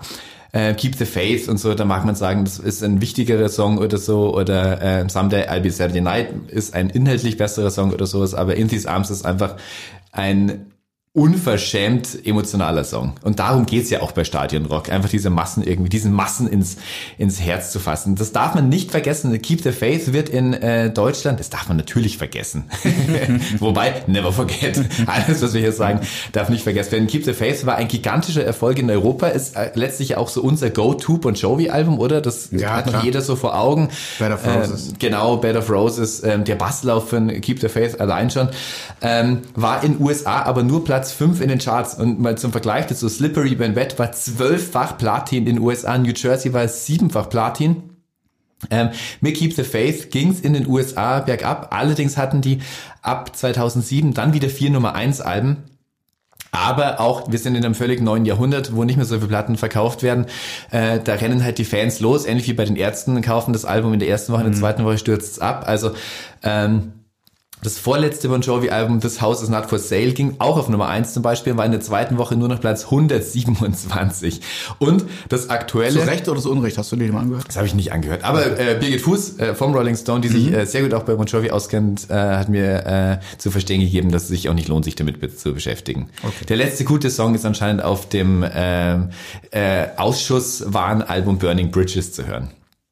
Ähm, außerdem hat Bon Jovi erst jetzt, äh, oder haben Bon Jovi, ist ja immer noch eine Band, auch wenn Riches and Bory längst raus ist, ein neues Album 2020 veröffentlicht, war eigentlich für Anfang des Jahres veröffentlicht, äh, war an, eigentlich für Anfang des Jahres gedacht, wurde dann Corona-bedingt verschoben, noch mehr umgeschrieben und so. Ähm, kam jetzt raus, ist nur auf Platz 19 in den USA und war in der Folgewoche noch nicht mehr mehr Top 200. Also so viel zur Größenordnung Die von Bon Charts Jovi. immer noch so als Gradmesser nehmen, obwohl sie ja wirklich kaum noch was Relevantes aussagen. Ja, aber wir sind auch ganz schön oldschool. Ja, Bon Jovi. habe ich euch schon erzählt, dass Stefan äh, kein Instagram nutzt. Das habe ich, glaube ich, schon häufig erzählt. Naja. Ähm, man kann in These Arms, ich weiß nicht, ob das schon mal jemals ein DJ sich getraut hat, auch sehr gut nach Heroes von David Bowie spielen. Ganz ähnlich, ähnliche äh, Akkordfolgen. Ah, und man könnte es so von äh, vom Emotional State her wahrscheinlich auch ganz gut vor oder nach äh, Brian Adams spielen, Summer of 69. Wo wir Ja, auch überlegt hatten, den wir hier, ob wir den hier nennen. Ja, aber 80er. Und in den 90ern ist dann echt, also wenn man in den 90ern hatte, der eigentlich nur noch seine Riesenballaden, so, äh, so, Everything hier, I Do, ähm, I Do It For You. hier die drei Musketiere. Please Forgive Me, genau, hier äh, All For Love mit Sting und Rod Stewart, äh, nicht zu vergessen. Have You Ever Really Loved a Woman? Und wenn man über. Rockballaden äh, spricht in den 90ern, dann lieber noch über Bon Jovi, würde ich sagen. Was wir hiermit gemacht Nichts haben, gegen Summer of 69. Aber wir sind hier nicht im 80er gibt auch ein tolles Cover von The Ataris. Oh ja, stimmt. Finde ich, du wahrscheinlich nicht. Nee, die hatten The Boys of Summer, oder? Oh, natürlich. Von Don Henley. Stimmt. Sorry. Schnell mal durcheinander kommt. Das. Naja, aber hört euch das auch an. Ist auch gut. Ähm, Ein Jahr weiter. Auch eine riesengroße Rockballade. ach, kaum. Können wir da bitte nur den Anfang spielen?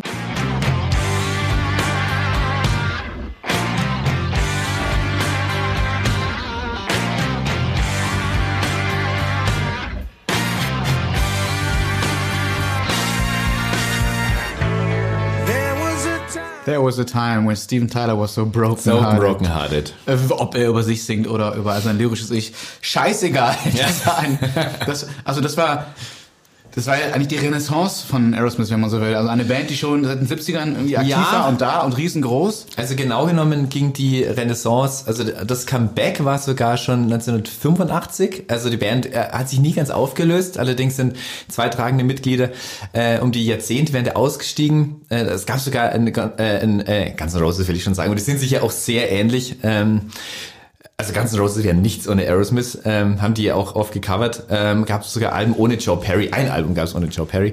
Ähm, dann gab es ein Comeback-Album Done with Mirrors 85, was nicht so ganz funktioniert hat. Dann allerdings unter Mithilfe von Desmond Child, dem großen Songschreiber, der damals für alles und jeden Songs geschrieben hat. Permanent Vacation, das wirklich Und große. später für Tokyo Hotel. und für Tokyo Hotel auch. Und Robbie Williams, zum Beispiel Old Before I Die. Und Jennifer Rush, Michael Bolton. Kiss, die wir gerade gehört haben. Kiss, äh, Alice Cooper, glaube ich auch. Scorpions. für alles. Und, äh, und das möchte ich an der äh, Stelle, weil ich es wichtig finde, äh, dazu sagen, Desmond Child ist schwul. So, das ist an sich natürlich nicht der Rede wert, aber auch in einem Genre wie Hard Rock, das äh, von Homophobie nur so, durch, so, so durchzogen ist. Also ich hoffe, dass sich ganz viele Leute, die ein Problem mit Homosexualität haben, äh, bei diesem Gedanken verschlucken. So, dann gab's äh, Pump natürlich 1989 mit Love in an Elevator und Janie's Got a Gun, was übrigens die B-Seiten waren von Crying. Deswegen war das so eine fantastische Single, äh, weil da hatte man einfach schon alles drauf. Auch ein ganz lamer Move, so wie äh, Queen hatten das auch immer, gab's kaum B-Seiten, sondern einfach immer nur die alten Hits nochmal drauf, um die Verkäufe zu steigern. Hatte auch funktioniert, Crying, ein, äh, ein, ein ganz, ganz großer Hit. Ähm, ganz, ganz großer Hit, nicht nur wegen des Songs selbst Ja, so und vor allem- Get a Crib, sondern vor allem wegen des Videos dazu. Oh ja. Was ja der Startschuss dieser Trilogie war, mit Genau. dem folgenden Amazing und Crazy, äh, darin zu sehen, Alicia Silverstone und Steven Tylers Tochter Liv, Liv Tyler. Tyler. Und äh, das hat so einiges losgetreten, das Video, ne? Also äh, Nabelpiercing, Bauchnabelpiercing, was Ja. sich da stechen lässt, äh, lässt, gelassen hat. Ähm, das ging dann los, also was wir in der Grunge-Folge mal, äh, wo Nils Bokelberg darüber sprach, dass Heike Makatsch in Deutschland einer der ersten gewesen wäre, die das gemacht hat. Und dann waren die Spice Girls und so. Das sah man auch schon alles in diesem Video. Ja. Ähm, und sie war damals gerade 16, glaube ich, als Wahnsinn, gedreht ja. wurde. Und äh, weißt du noch den Typen an ihrer Seite, den Schauspieler, wer das Steven war? Ja, ja, genau. Auch noch sehr jung damals. Und äh, pass auf, jetzt kommt aber ein viel krasserer Fun-Fact. Erinnerst du dich an die Szene, wo ihr der Rucksack gestohlen wird?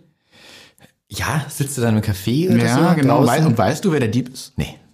Äh, der Dieb ist äh, Josh Holloway, äh, ein Schauspieler, der weltbekannt wurde in der Rolle des Sawyer in Lost. Jetzt sag mir nicht, du hast Lost nicht gesehen. Ich hab Lost nie gesehen. Ah, fuck, okay. Äh, Ich habe auch kein Instagram. drüber.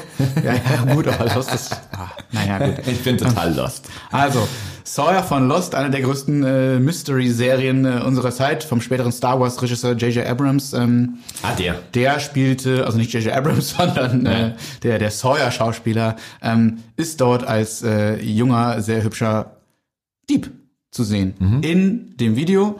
Und äh, das, äh, der Song Als selbst... Brilliant Thief. Brilliant, genau. Später noch zu Gast hier. Kai Wingenfelder. Ja, äh, der nicht im Video mitgespielt hat. Äh, war ein Top Ten in Deutschland und ich finde ja auch, wir haben schon über Bon Jovi gesprochen, die haben mit Always später im Grunde das gleiche Video nochmal gedreht, ne? Also auch so, so ein Liebespaar. Genau. So. Das waren einfach diese Hollywood-Videos, also wo innerhalb von äh, dreieinhalb Minuten ähm, so ein ganzer Film erzählt wurde. Äh, ja, genau. Und in dem Falle sogar eben diese Trilogie. Amazing war das so ein Virtual Reality Ding. Genau. Bei Crazy war es dann, wo sie dann auch irgendwie trampen und am Ende fahren sie durch dieses. Kornfeld dadurch. Genau, wo dann so. riesengroß Crazy steht und so. Mein Gott. Aerosmith waren dann da. Äh, nicht, dass sie jemals richtig weg waren, wir sprachen darüber. Ähm, womit sie im Mainstream auch nochmal richtig Erfolg hatten, war mit ihrem äh, mit ihrer Armageddon-Single, ne? I Oh Gott, ja. Da war es aber auch vorbei. I don't wanna close my eyes. Da war ich dann auch raus. Ja, kannte äh, aber jeder und äh, da spielt eben auch Liv Tyler mit. Ja. Also seine Tochter. Aber so mit der wirklich mit dem kulturellen Impact von Aerosmith war es dann auch mit diesem äh, Get a Grip Album. Also da waren ja auch so Raps, so, und genau, da schließt sich nämlich sogar der Kreis. Da hätten sie ganz äh, äh, gut eigentlich auch wieder aufhören können, wären sie nicht so kommerziell ausgerichtet. Das Comeback war ja eigentlich, also warum Permanent Vacation damals so gut funktioniert hat, war ja, weil sie im Jahr davor Walk This Way mit Run DMC nochmal neu aufgenommen haben, beziehungsweise Run DMC das mit Aerosmith gemacht haben. Die wollten übrigens gar nicht mit Aerosmith, weil das abgetakelte Hardrocker aus den 80ern waren, aber dann wurden sie aus Marketinggründen dazu gedrängt. Walk This Way nochmal neu zu machen, also diesen ersten Crossover-Hit, der sehr wenig Beteiligung eigentlich von Run DMC hat, weil was Steven Tyler da macht, ist ja auch schon eine Rap. Also so viel war dann auch wenig dabei. Aber ähm, das hat sehr eingeschlagen und das Intro von Get a Grip, also dem Album, nicht der Song, der Song äh, Get a Grip, äh, dessen Intro ist nämlich ein herzhafter Rülpser. Der, der, der Intro, das Intro von äh, des Albums ist auch wieder in Rap, in dem am Schluss nochmal Walk This Way als Riff zitiert wird. Eigentlich hätten dann Aerosmith ihr Comeback abschließen müssen, weil danach kam, wie gesagt, diese, dieser schreckliche ähm, Armageddon-Song, den sie auch nicht selbst verfasst haben. Danach noch das Album Nine Lives, ähm, was nicht der Rede wert war. Da kam auch eigentlich nichts mehr. Aber für diesen Zeitpunkt, Ende 80er bis Anfang der 90er, waren die auch einfach nochmal kulturell relevant. So, da hattest du das Gefühl, die haben was zu sagen. Oder war ich auch einfach nur Teenager? Und fand es deswegen so wichtig. Und die folgende Band war im Grunde immer relevant, obwohl man auch da sagen kann oder wird sagen können, dass die späteren 90er Alben auch nicht mehr den Impact hatten. Ja, also da möchte ich auch sagen, die hätten sich zehn Jahre früher auflösen können.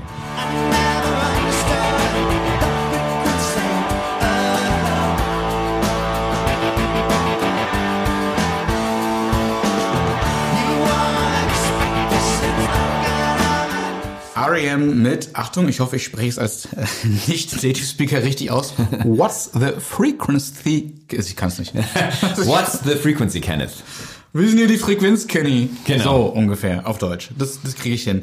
Ähm, 1994 vom Album Monster, also dem Nachfolgealbum des Meilensteins Automated for the People, Ja. über den wir auch in der Interlude-Folge neulich schon mal sprachen. Der wiederum Nachfolger des Meilensteins Out of Time. Also, den, also Ja. es ist sehr schwer, sich so auf einen 90er äh, Song von R.E.M. irgendwie zu einigen. Wir haben uns jetzt für den entschieden und nicht für Everybody Hurts, Man on the Moon, Losing My Religion, weil der am meisten einfach Stadionrock ist. Weil das ein Rocksong ist, weil es irgendwie verzerrte Gitarren hat, wie sie es genau. Ja. vorher lang nicht hatten, Ja. weil es im 94 rauskam, im Jahr, als Kurt Cobain starb.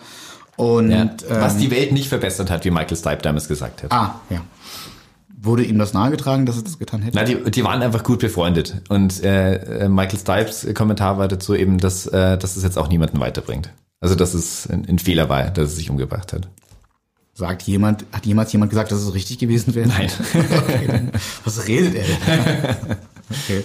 Ja, ähm, also über den Song muss man vielleicht erstmal sagen, wo denn dieser äh, unaussprechliche, zumindest für Deutsche, für mich unaussprechliche Titel herkommt.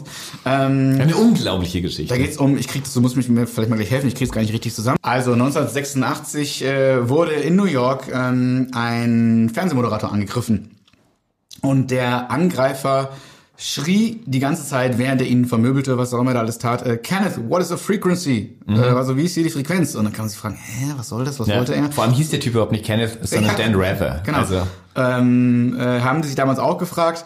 Ähm, und äh, ich sage nochmal, Stefan, äh, hilf mir, wenn man das hier irgendwie äh, falsch äh, zusammenfasst. Ähm, also das Rätsel äh, löste sich irgendwie so, dass der äh, Täter William Tager oder Tager ähm, naja, im Grunde so ein damaliger Verschwörungstheoretiker war, kann man sagen. Ne? Genau. Ähm, denn er glaubte, dass äh, Fernsehsender, dass die, oder die Strahlen von Fernsehsendern, dass die ähm, sein Gehirn beeinträchtigen. Genau. Und, deswegen äh, wollte er diese Frequenz herausfinden. Das kam aber erst auf, nachdem er nach mehrmaligen Versuchen in dieses äh, in, in das Fernsehstudio einzubrechen, sogar noch einen Mitarbeiter von denen äh, vor den Türen dieses Studios umgebracht hat und da festgenommen wurde. Und dann äh, wurde ähm, herausgestellt, dass er derselbe Angreifer war, der damals äh, Dan Rather ähm, attackiert hatte. Unglaublicher Move von Dan Rather ist, dass der später What's the Frequency Ken äh, Kenneth mit R.E.M. My Life gespielt hat. also im Grunde war aber dieser Attentäter, das war so der 5G Aluhut der 80er, wenn man so will, ne? ja.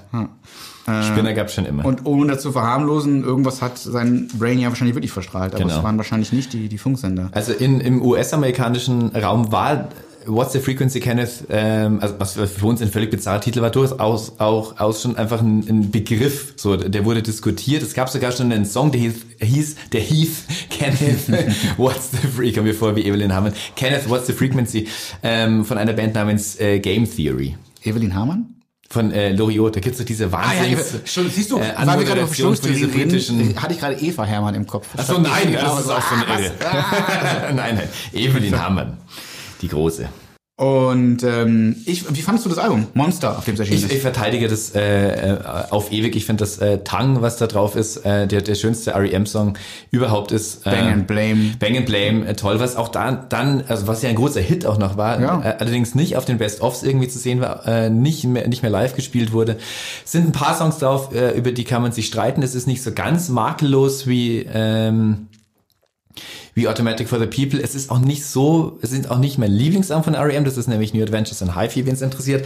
Aber Monster einfach, auch weil es so ein mutiges Statement war. Also diese Band, die sie mit Balladen irgendwie einen Namen gemacht hat, mit so einem Album zu kommen, vor dem sie selber auch gesagt haben, sei es ihr Metal-Album, stimmt ja nicht ganz so, aber immerhin kamen mal Akkorde und nicht nur immer so die Arpeggios, die Peter Buck mehrheitlich spielt und auch diese, diese Show dann, also das war auch zum ersten Mal, dass, dass sie kostümiert waren und so und nicht mehr einfach so die, die Band aus, aus dem Nachbarsdorf irgendwie waren, sondern wirklich so auf große Show gemacht haben und so ähm, die Homosexualität von Michael Stipe wurde zur Schau gestellt. Also es war einfach eine aufregende Band auf einmal. Äh, eine politisch auch hochbrisante Band. Ab da ähm, begann ja auch das, was man vorher schon sah, ähm, dass Michael Stipe sich auch äh, modisch öfter neu erfand. Genau, genau. Und da eben auch so ein bisschen den, den Grunge-Look so Ja, eher, ja, so, eine so Mischung aus Dandy und Grunge und Ja. so. Auf jeden Fall sehr, sehr 90er, sehr, sehr zeitgemäß. Eine Band, äh, mit denen ähm, R.E.M. oft verglichen wurden, haben auch ungefähr zu dieser Zeit gefang, äh, angefangen, sich zu verkleiden, allerdings eher albern.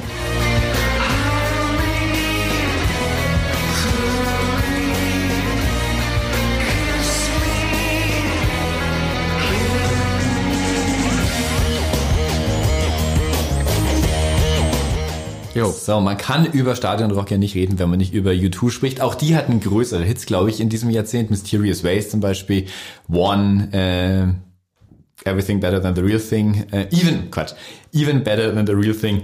Das war Hold Me, Thrill Me, Kiss Me, Kill Me. Einfach nur, weil ich äh, mit U2 nicht viel anfangen kann, aber diesen Song total großartig finde. Aber Bilgen könnte, wie sie eben schon sagte. Ja, die kennt sich da auch ganz gut aus. Ähm, der war damals wochenlang in der Show Nummer eins, die auf MTV lief, MTV European Tour 20, also behauptetermaßen die größten Hits äh, in Europa, damals als MTV noch sehr europäisch geprägt war. Und da haben sie immer vor der Nummer eins, waren sie so auf Stimmfrage so in allen, nicht in allen, aber in, also in vielen Ländern Europas und haben dann Jugendlichen in Paris, in Madrid und keine Ahnung, Mikro vor die Nase gehalten und gesagt, wie findet ihr diesen Song? Da weiß ich noch, dass ein Typ da war, der gesagt hat, das ist der beste Song, der jemals geschrieben wurde und der war richtig fassungslos. Und in diesem Moment war ich auch völlig seiner Meinung, weil diese diese Drums am Anfang, die, die Streiche und so, ähm, das hatte einen großen äh, Impact auf mich. Einfach auch, dass das ähm, U2 da in diese, in diese Comicwelt auch irgendwie so gewachsen sind. Dieses Video war ja auch dann sehr comicartig geprägt, war ja der Soundtrack zu Batman Forever. Wieso kam es überhaupt dazu, dass die auf diesem Soundtrack waren? Der Song war nämlich eigentlich schon älter, kam noch aus den äh, Suropa Sessions, klingt ja auch sehr nach Suropa. Der Regisseur äh, Joel Schumacher, ähm, äh, kürzlich gestorben, der wollte eigentlich diesen äh, Charakter, den ähm, Bono auf der Su-TV-Tour hatte, diesen Mephisto, falls ihr euch dran erinnert, äh, als Cameo-Auftritt in, in Batman Forever ähm, packen. Dazu kam es dann nicht, aber U2 haben dann gemeint, hey, du kannst zumindest diesen Song irgendwie für einen Soundtrack haben, der dann leider überschattet wurde von Kiss from a Rose von Seal, der da auch drauf war, der viel größere Hit war. Ganz äh, schwacher, äh, jämmerlicher Song, äh, äh, finde ich. Stimmt, da muss ich ganz kurz einhaken. Hier Kiss from a Rose. Ich weiß nicht, ob ich das hier drin schon mal erzählt habe oder nur woanders. Aber ähm, ich bin ja äh, großer Fan der ähm, Chevy Chase National Lampoon Filme. Oh. Und da gab's ja eine, äh, na, nicht ein Remake, sondern eine späte Fortsetzung, Mhm. 2015 oder so, glaube ich, mit dem, ah, wie heißt denn der nochmal? Also mit Christina Applegate Mhm. und mit dem Typ, der auch bei Hangover mitspielt, Ed Helms. Mhm. Ed Helms. Und ich habe selten so gelacht bei einem Film bei dem. und wirklich, guckt euch den alle an. Und äh, deren äh, gemeinsamer Song, den sie immer singen, ist Kiss from a Rose vom, vom Oh. Ziel. Also die Okay. Familie fährt im Auto, alle sind genervt. Dad ist mit seinen Dad-Jokes am Ende und stimmt Kiss from a Rose an und la la da da da da Ja, alle ja. singen mit. Ganz, ganz großartig. Das nur am Rande, sorry. Ähm, der Song an sich spielt natürlich an auf Hold Me, Thrill Me, Kiss Me von Karen Chandler aus dem Jahr 1952 und da ging es dann auch wirklich, wie gesagt, mit U2 los. Ähm, das Album danach war ja dann schon Pop, wo sie so als Village People auf die Bühne kamen, kamen also auch äh, diese, diese, diese, dieses Glam Revival in den in den 90ern, ähm, also nach der großen dem Authentizitätsgebot von Grunge und so sich dann wieder so in sowas äh, richtiggehend Albernes zu, zu entflüchten. Ich fand, ich fand das zum, zumindest sehr gut. Und ich finde, eine Stelle darin ähm, erinnert ja auch an einen anderen Soundtrack äh, zu einem Film aus der Zeit, nämlich Godzilla was, glaube ich. Ja, ähm, ja. Da gab doch hier, war das ne, Puff Daddy war das, ne? Der Come With Me, also Kashmir von Led Zeppelin da neu Genau. inszeniert hat. Ähm, und da gibt's eine Stelle in dem ja. Song und da gibt es so, das äh, Genau. Hatte doch, hatte was. Ähnlich dramatisch, aber ein viel schlechterer Song. Kaschmir, über Kaschmir kann man nichts sagen. Äh, Kaschmir ist schon in Ordnung. Über Puff Daddy ja auch. Ja. Obwohl, da haben wir schon was zu gesagt. Ich glaube in Folge 1. Da kommt auch wahrscheinlich noch mal eine eigene Folge dazu. äh, Batman Forever leider tatsächlich wirklich ein sehr schlechter Film. Und jetzt kommen wir ins Jahr 1996.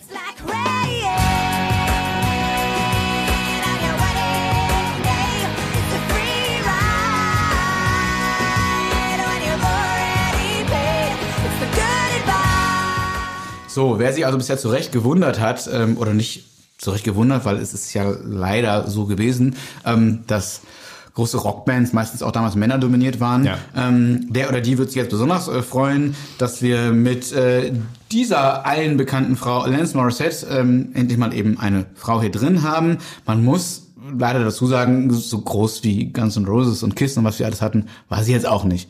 Aber Sie kam dem doch schon ziemlich nah mit Ironic, dieser super ikonischen Single, ähm, also einer der Iconic. Icon ja, isn't icon it iconic? da gab's ja wahrscheinlich von Weird Al Jankovic und sie heißen wahrscheinlich hunderttausende Rip-Offs von. Weiß ich nicht, stelle ich mir so vor. Ähm, jeder kann es mitsingen, jeder hat das Video vor Augen, wie sie da ähm, äh, im Auto sitzt mit ihrer Mütze und den Song singt. Und Ja, und sich auch einfach selbst spielt in, in mehreren Rollen. Genau. Ähm, also, äh, kanadische Musikerin, ähm, die schon, ich glaube, ein Album vorher hatte und äh, was so ein bisschen poppiger war. Und dann kam Jagged Little Pill. Und das war halt der Mega-Durchbruch. Das wurde weltweit 33 Millionen Mal verkauft. Äh, geschrieben. Das haben Kiss nicht geschafft. Das unter Umständen haben das noch nicht mal Guns N' Roses mit Appetite for Destruction geschafft. Also es war der, äh, nicht der, sondern das meistverkaufte Album einer Frau nach, also zweitmeistverkaufte Mhm. Album, nach Shania Twains Come On Over. Ah, stimmt, ja. Die vergisst man immer leicht. Die war ja auch riesig. Schuld daran war nämlich nicht Ironic, sondern You Oughta Know, was von Radiosender aufgegriffen wurde und dann äh, erst irgendwie, das Album war schon draußen und dann alle erst gemerkt haben, wer ist Ja. diese Frau, wer sind diese tollen Songs und diese Wahnsinnsstimme. Und im Grunde hat äh, Alanis Morissette damit wirklich Pionierinnenarbeit geleistet, weil sie dadurch den Weg geebnet hat für so viele andere äh, Musikerinnen, die danach kamen, also Meredith Brooks, selbst Shakira, die natürlich irgendwann anders dann Ja. groß wurde und Star wurde, aber Pink, Avril Lavigne, Levine, ähm, Levine. alles Lawine. Alles, äh, nicht nur, aber auch dank Alanis Morissette, kann man glaube ich sagen. Und äh, eben, sie hatte schon wahnsinnige Erfolge. Also wie gesagt, Kanadierin, das heißt, sie hat etliche Juno Awards gewonnen, was so die kanadischen Grammys sind. Ja. Sie hat ähm, für das Album vier Grammys gewonnen, 96. Äh, Mit Ironic war sie 97 für zwei Grammys nominiert. Und ähm, hat keine Stadien gespielt, aber die Tour, die in Clubs begann, äh, die endete schon in großen Hallen. Und ähm, weißt du, wer ihr damaliger Tour-Drummer war? Nein. Das ist nämlich einer, der irgendwann wirklich in Stadien gespielt hat, Taylor Hawkins. Nein! Ja. Echt? Der ist auch in einigen Foo Videos, Fighters. ich glaube drei Videos zu sehen. Ah, okay. Ähm, von Alice Morissette war damals eben in ihrer Liveband und ist 97 bei den äh, bei den Foo Fighters eingestiegen und die Geschichte dazu ist ganz schön, weil Dave Grohl, äh, so heißt es, hat Taylor Hawkins, die kannten sich halt schon damals angerufen, um zu fragen, ob er jemanden kennen würde, Ah. der da trommeln könnte bei den Foo Fighters. Äh, Grohl hatte ja noch The Color and the Shape selbst eingespielt Ja. und er wollte ihn gar nicht direkt fragen, weil er dachte, na ja, der wird doch nicht bei Alanis Morissette aussteigen. So, Ja. Das geht ihm doch ganz gut da. Aber der hatte Bock, weil er gerne in einer, in Anführungszeichen, weil damals wusste man es ja noch nicht, richtigen Rockband spielen wollte und Mhm. nicht bei einem Solo-Act. Ähm, damals wusste er natürlich noch nicht, wie groß die Fighters werden würden. Ja, ja, ja, das fand ich Aber dieser. Wunsch sollte ihm dann erfüllt werden. Ja, das ist richtig. Rockband zu spielen. Rolling Stone hat sie mal die Queen of Alt Rock Angst genannt, Alanis Morissette. Ja. So. Kann man so unterstreichen. Man muss allerdings auch dazu sagen, dass sie von diesem Album nie wieder ganz weggekommen ist. Es ist aber auch annähernd unmöglich von einem Album, das so riesig war irgendwie. Aber ähm, also er konnte den Erfolg natürlich nie wiederholen. Und er hat dann sogar immer so, so Anniversary Tours und dann das ganze Album nochmal äh, als Unplugged nochmal veröffentlicht und so. Das hätte sie mit keinem anderen Album von hat dem auch danach bewusst so ein bisschen können. aus der Show zurückgezogen, ist erstmal so ins Yoga gegangen und das äh, Album danach, war das das danach, wo Thank You drauf war? Ja. Das war ja auch ähm, inspiriert von diesem Lebenswandel, wenn es einer war. Ich ja. weiß nicht, was sie vorher so privat gemacht hat. Ähm, sie ist aber noch around und hat äh, gerade dieses Jahr ein neues Album mhm. rausgebracht. Mhm, genau. Oh.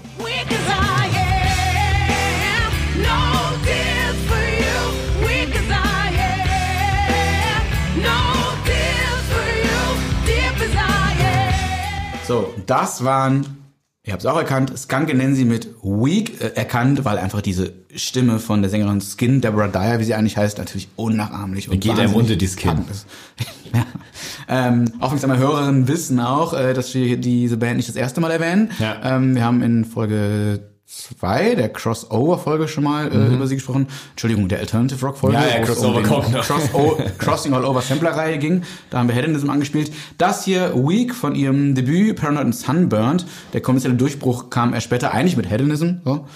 Und ähm, das ist halt krass. Äh, also wir haben sie deshalb drin, weil es ähm, einfach in den 90ern auch eine der größten female-fronted Rockbands waren. Ja. Sie haben, ich glaube, 99 Glastonbury geheadlined. Genau. So, ähm, was irgendwie unwahrscheinlich galt, ähm, deshalb, weil sie halt sehr, sehr politisch und, und, und kritisch und antisexistisch und feministisch Ja. auftraten. Also nicht unbedingt mit Themen, ähm, mit denen man jetzt den Mainstream ganz leicht auf seine Seite ziehen kann. Ja. Also äh, Little Baby Swastika war die erste, naja, inoffizielle Single, die erste offizielle war Selling Jesus. Also es ging um Kritik an Religion, äh, Kapitalismus und äh, die sind dann aber halt so groß geworden, dass sie mit Bowie getourt sind, U2, Lenny Kravitz, ähm, Glastonbury hat ja äh, deshalb für doppelte Schlagzeilen gesorgt, weil sie eben 99 dort auftraten als Headliner.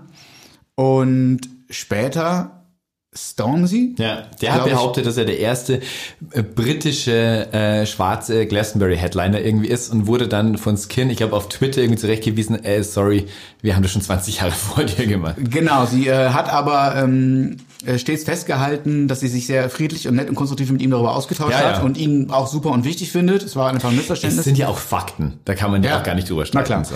Ein bisschen saurer wäre sie darüber, dass Beyoncé wohl schon mal Ähnliches behauptet hat. Also First irgendwie Black Artist äh, Ja. so in diesem Festival. Das stimmt ja nun auch nicht. Ähm, wie groß diese Band, ähm, also Skunk Nancy waren, ähm, äh, sieht man auch daran, dass sie mit, äh, pass auf, mit äh, Pavarotti äh, vom Dalai Lama gesungen hat. Ja, leck. Also das kann, das kann, hat das Mick Jagger gemacht, keine Ahnung. Aber so ähm, Wahnsinn. Papst müsste man sein. Ja, genau. Und ähm, was, glaube ich, der Band so nie ganz gelang, sie davon loszueisen, war, dass sie ähm, zumindest in der öffentlichen Wahrnehmung damals so im, im Britpop-Fahrwasser mal mit genannt wurden. Die hatten ja, Ja. mit dem Sound mit Britpop nichts zu Überhaupt tun. nichts zu Es war halt eben nur die gleiche Zeit und sie kam halt aus, äh, aus England. Genau. So. Aber es klang auch wirklich überhaupt nie britisch. Genau, es gibt dazu einen ganz, ganz äh, guten Text vom, aus dem letzten Jahr, glaube ich, beim Guardian, mit einem langen Interview mit Skin, wo sie auch unter anderem auf diese Zeit Bezug nimmt und Mhm. äh, sagt, ne, I, I refuse to play the game, also sie wollte vieles nicht mitmachen. Ja. Also im Grunde auch das vielleicht damit auch selbst verhindert hat, noch größer zu werden, als sie hätten werden können. Mhm. Das hing aber auch an vielen anderen Dingen. Ne? Ähm, Ja, auch dann ist einfach so eine Zeitenwende. So Rock war dann einfach mit, ähm, dieser große Rock war einfach dann auch mit dem Ende der 90er vorbei.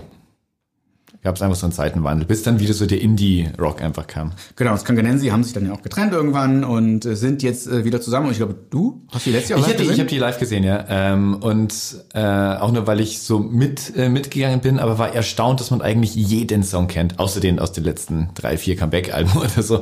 Aber die hatten noch viel mehr Hits, äh, als, als, als, als man gemeinhin denkt. Und eine unglaubliche Power nach wie vor in der Stimme. Ich meine, das Kind ist jetzt auch in ihren 50ern, aber die ist es singt wie, also vielleicht war die Gesang überhaupt noch nie besser. Und ich kann mir zumindest nicht vorstellen, dass man, dass die noch mal irgendwie besser war. Ein, ein, eine, ein, die singt dann wirklich an die Wand. Und da bleibt man dann auch gerne kleben. So, und jetzt versuchen wir mal das, was wir Anfang der Folge angekündigt haben. Wir Ja. rufen Kai Wingenfelder an. Wäre jetzt auch ein schöner Name. Man soll da keine Witze mit Namen machen, aber ich will da keinen Wingenfelder, also Spread Your Wings and Fly. Ja, was so. für ein toller Rockname. Auch wieder so Wings und so. Ja. Bullet with Butterfly, Wingenfelder.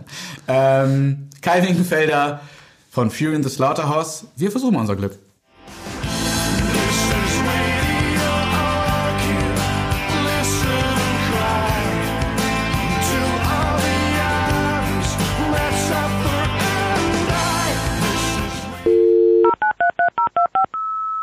Ja, hallo? Hallo Kai, Fabian und Stefan hier vom Never Forget Podcast. Hey, hallo. Schön, dass du da bist und Zeit für uns hast. Was ja nicht selbstverständlich ist, da du ja gerade ziemlich beschäftigt sein dürftest. Naja, nun, ich sag mal, Corona, oder? Da ist man zwar ein bisschen beschäftigt, aber meistens sitzt man zu Hause momentan und hat eigentlich mehr Zeit, als man glaubt. Ja, ja. Oder vor allem mehr, als man hätte. Gerne. Und äh, nee, ich sag so deshalb, weil, äh, das sagen wir gleich noch äh, äh, ausführlicher, aber weil ihr gerade ein neues Album angekündigt habt. Also ihr seid, äh, ihr haltet nicht die Füße still. Nee, wir halten nicht die Füße still, aber momentan ist es so, dass wir immer in Schüben produzieren. Das heißt, wir machen immer so fünf Tage, weil Producer hat gesagt, nach fünf Tagen hört bekanntlich die Bereitschaft auf, was gut zu finden. Also insofern haben wir immer so kleine, haben wir immer so kleine Blöcke. Und äh, jetzt ist gerade mal so ein Block, wo frei ist. Okay. Okay. Also, bevor wir ins Jetzt kommen, ähm, schauen wir kurz oder auch länger ins Now, genau, in die Vergangenheit, äh, denn darum geht es in unserem Podcast, Never Forget der 90er Podcast. Ähm, da seid ihr für deutsche Rockmusik ganz maßgeblich drin. Ich äh, stell dich kurz vor, wenn ich was Falsches sage, äh, grätsche sofort rein, bitte. Hau uns auf die Fresse. Ja. Also, äh, Kai Wingenfelder wurde 1959 in Hamburg geboren. Und du hast, das ist eine sehr verkürzte Bio, keine Sorge, es kommt jetzt nichts zur Schulleistung und so.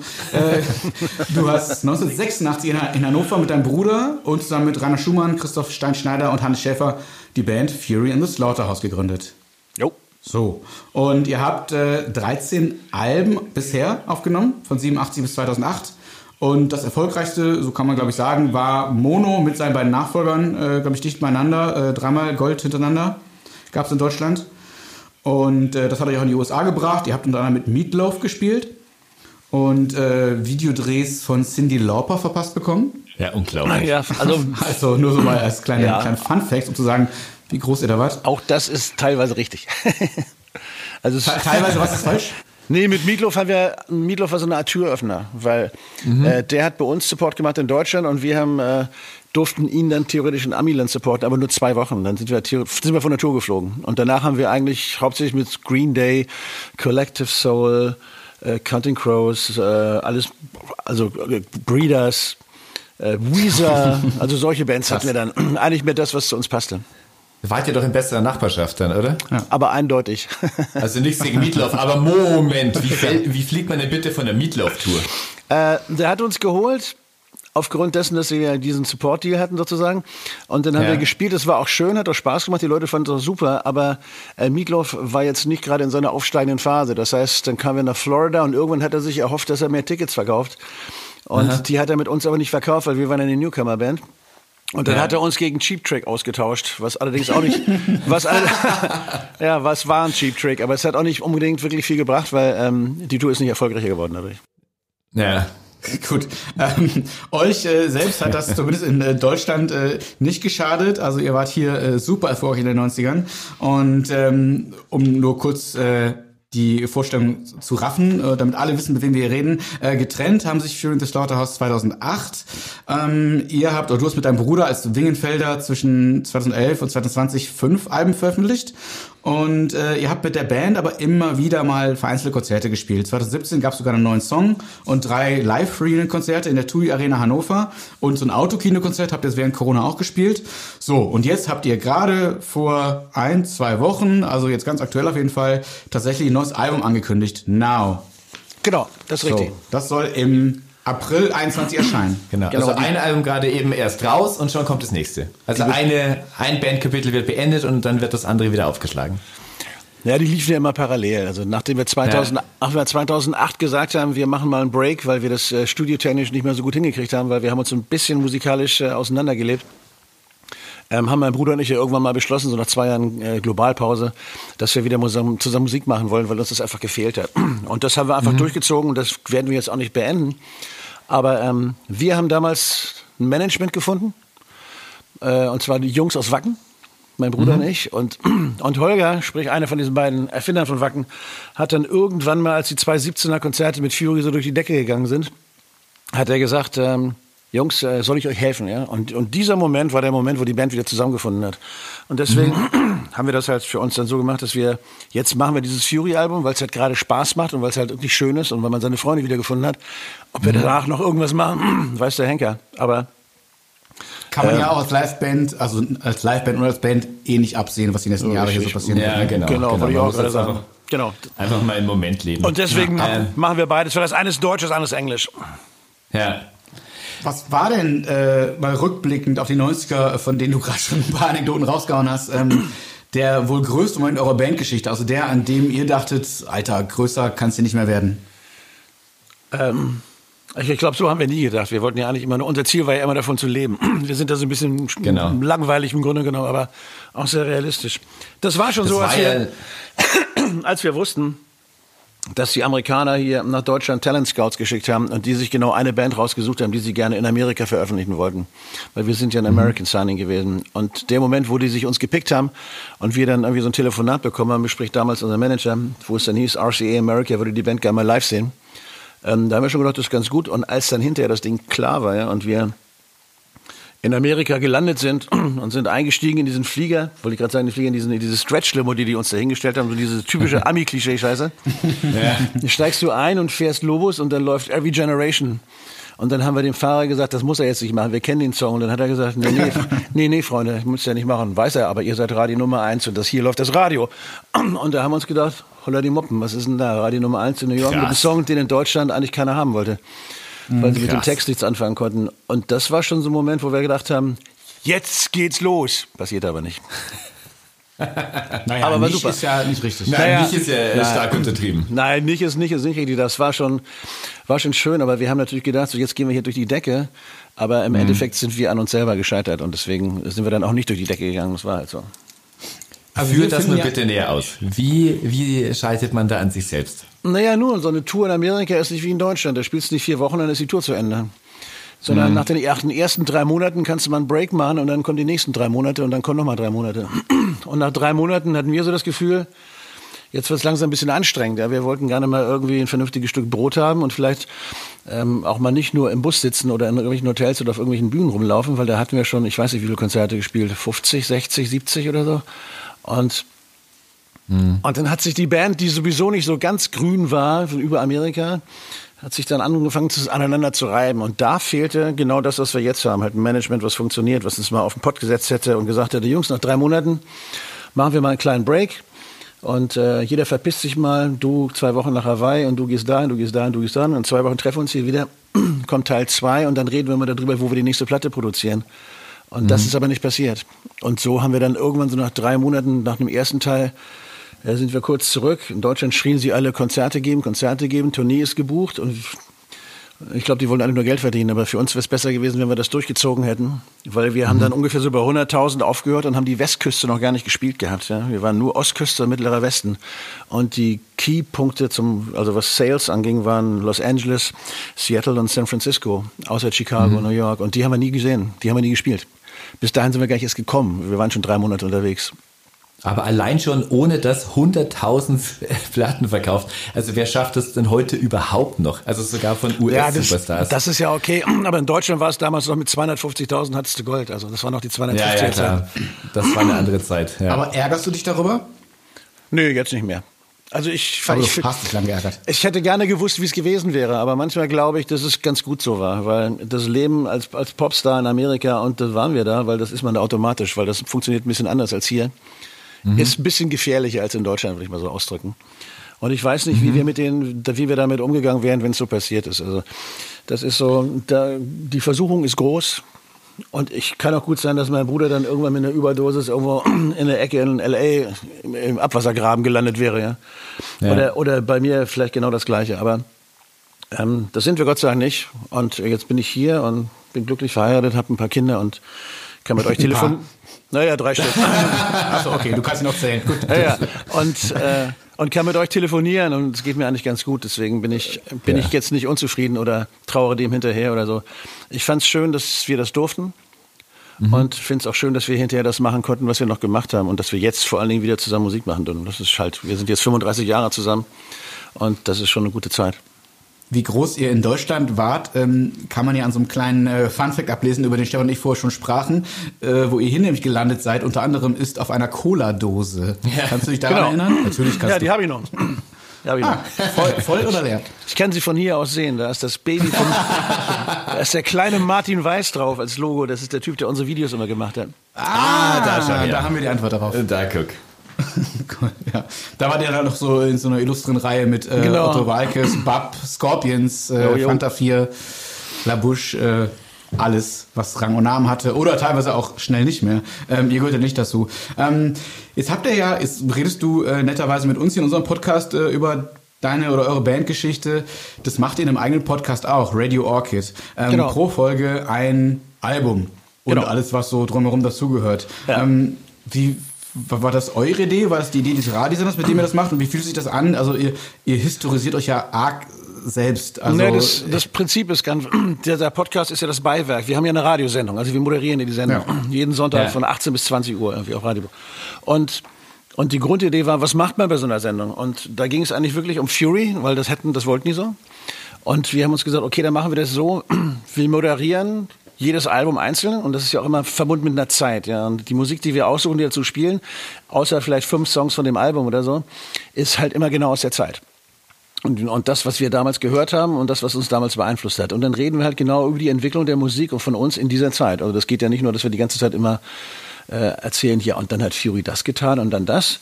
Das gibt's auch.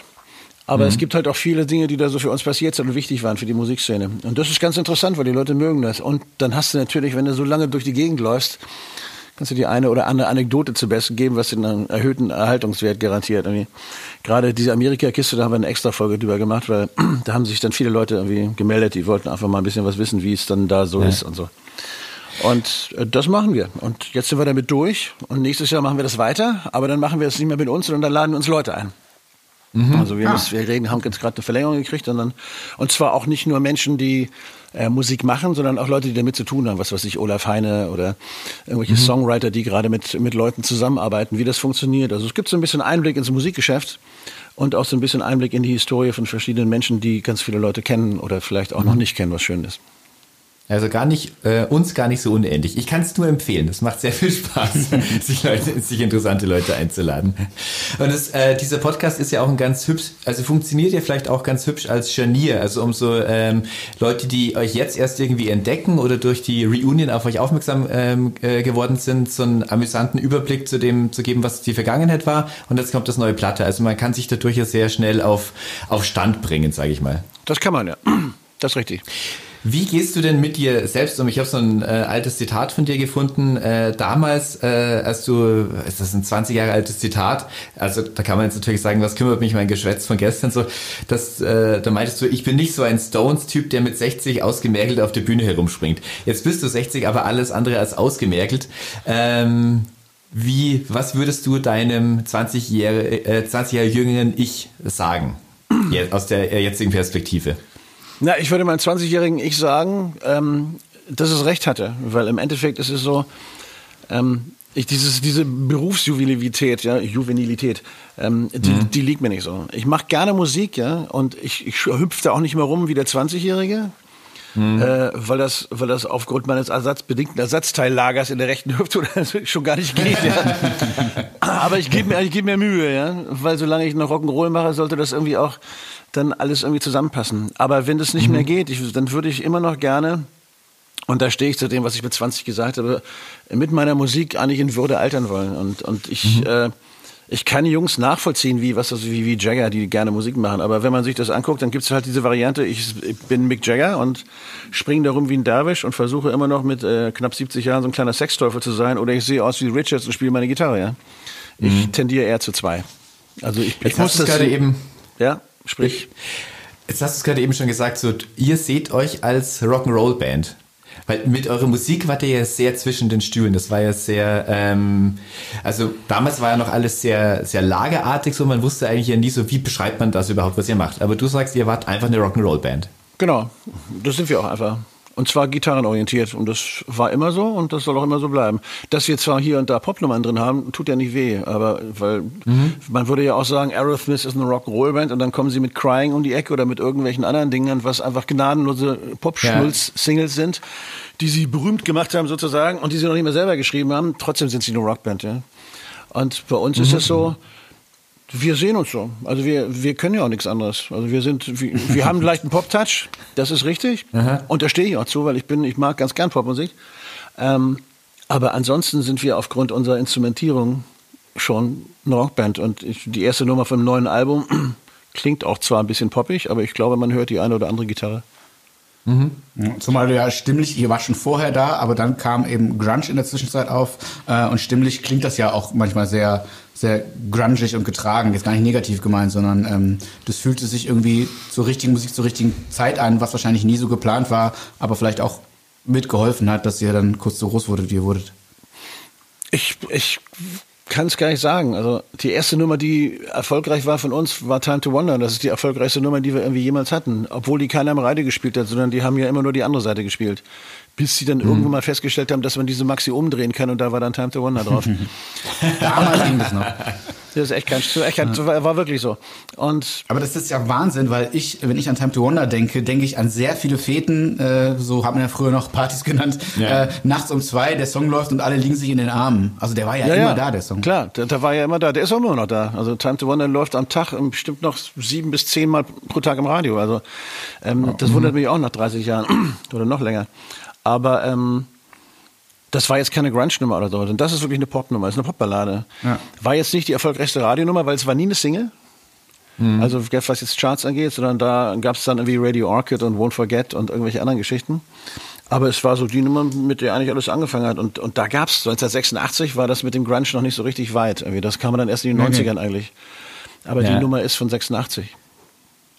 Meine äh, Lieblingsnummer von euch war immer Are You Real? Das ist sehr gut. Weil das diese diese diese ähm, auch in, in vielerlei Hinsicht A, weil weil weil das ähm, äh, äh, sehr zeitgemäß damals einfach war, also mit den mit den Drum Loops und so und die und diese diese Sleaze im Video, dieses äh, ähm, dieses androgyne, was damals ja auch sehr ähm, also mit einer ewigen Vergleichsgröße von euch äh, U2 nochmal so propagiert wurde und dieses gigantische Video mit äh, Pole Dancing in der New Yorker U-Bahn, was glaube ich so rein montiert Ja, ja, war und so. du hängst äh, du, du hängst an einem Helikopter Genau. und Scorpio ist dabei und alles so. Also was für eine tierische Produktion. Ähm, was da auch noch, davon war ja auch nicht äh, auszugehen, dass sowas ein, äh, ein Hit wurde oder so, aber allein schon, was damals noch Geld in so eine Produktion gepumpt wurde, damals auch noch ähm, äh, Plattenfirmenwechsel und so, das Ähm. sind einfach Zeiten, die kann man sich heute nicht mehr vorstellen. Nee, kann man nicht mehr. Aber ganz ehrlich gesagt, also was die Plattenfirmen Wahnsinn angeht und was für Geld da reingepumpt worden ist, bin ich eigentlich ganz froh, dass das nicht mehr so ist. Weil, ähm, weil das war einfach überzogen. Also da hast du Geld für eine Platte ausgegeben und das, und das hast du einfach sinnlos verballert. Ja? Und wenn du dann so eine Band warst wie wir zum damaligen Zeitpunkt, die eigentlich nicht ganz genau wusste, was sie wollte und noch innerlich zerstritten war, hast du noch mehr Geld verballert und noch ein paar Produzenten verheizt. Und hinterher hast du dann eine Platte gekriegt, die sich, was weiß ich, was 150.000 Mal verkauft hat oder so. Da muss Ja. man sich fragen, ob das in irgendeiner Relation steht zu dem, was man mit dem Geld wirklich anfangen könnte. Also, aber deswegen war, Ja. das, war das eine komische Zeit. Aber der Song an Aber- sich, den mag ich auch gerne. Also vor allen Dingen äh, hätte er eigentlich wirklich richtig wahnwitzig doll funktionieren können, ja? wenn wir das nicht äh, abgelehnt hätten. Weil die haben uns ja gefragt, er sollte ja Titelsong werden für eine Fernsehserie. Ach echt? Okay. Ah ja, von der wir nicht wussten, was es war. Und dann haben wir gesagt, klar, machen wir, könnt ihr haben. Und dann haben sie gesagt, wir müssen aber diese Zeile mit dem Fernsehen ändern, dass das Fernsehen irgendwie äh, so schön scheiße. Dann haben wir gesagt, nee, das machen wir aber nicht. Dann haben sie gesagt, nee, dann eben nicht. Dann haben wir gesagt, na eben nicht. Und dann äh, haben wir einen Monat später erfahren, das war Big Brother, die erste Staffel. Hätten wir, Oh, wow. Ach, das, das hätte ja super gepasst. hätte super gepasst mit Real Are You und so. Real war. Deswegen haben sie sich auch gedacht, das ist es. Und die Band ist auch noch kredibil, die nehmen wir uns ja. Und, Ja, und dann haben wir aber nee gesagt. Und dann war's das. Aber Sonst- das hat euch auch den Arsch gerettet. Also, äh, also da, wenn das der erste Hit aus Big Brother gewesen wäre und dann kommt, es ist geil, ein Arschloch zu sein und der Slutko und sein großer Bruder und, ihr, und also dann war ja nur noch diese Mallorca Balle-Hits. Also das hätte, äh, hätte natürlich irreparabel, äh, irreparablen oder, oder wir reden vom deutschen Big Brother, oder? Oder war das, Ja, ja, war das wir, eine nee, nee, wir, internationale reden, wir reden vom deutschen Big Brother, ja. Nein, da werdet ihr auf ewig, wir müssen, also vielleicht schneiden wir das sogar aus diesem Podcast hier raus. Nicht, dass ihr doch mit diesem Trash Oh, in nö, das, das, Verbindung wissen, das gebracht wissen alle. Wir haben es ja abgelehnt. Ja. Das ist ja okay. Aber guck mal, hättest, hast du dich nicht äh, auch beleidigt gefühlt im Nachhinein, dass statt Fear in the Slaughterhouse die dritte Generation mit Leb äh, den Titelsong geliefert hat? Stimmt, lieb. Nee, weißt du, wir haben uns, äh, wir bereuen eigentlich meistens nicht, was wir so entscheiden, bis so einige Klein Kleinigkeiten oder so. Aber äh, das, wir, wir wollten das ja alle nicht. Wir haben ja alle gesagt, nee, Naja. wir verändern den Text nicht, weil das, das ist das Wichtigste mit an dem Text, diese Aussage. Weil die, die sehen wir so und die sehen wir auch immer noch so. Also insofern. Eine Kleinigkeit äh, ist ja nicht unbedingt ein Bandname, oder? Dann hast du Ähm. ja auch schon oft gesagt, dass ihr den eigentlich bereut.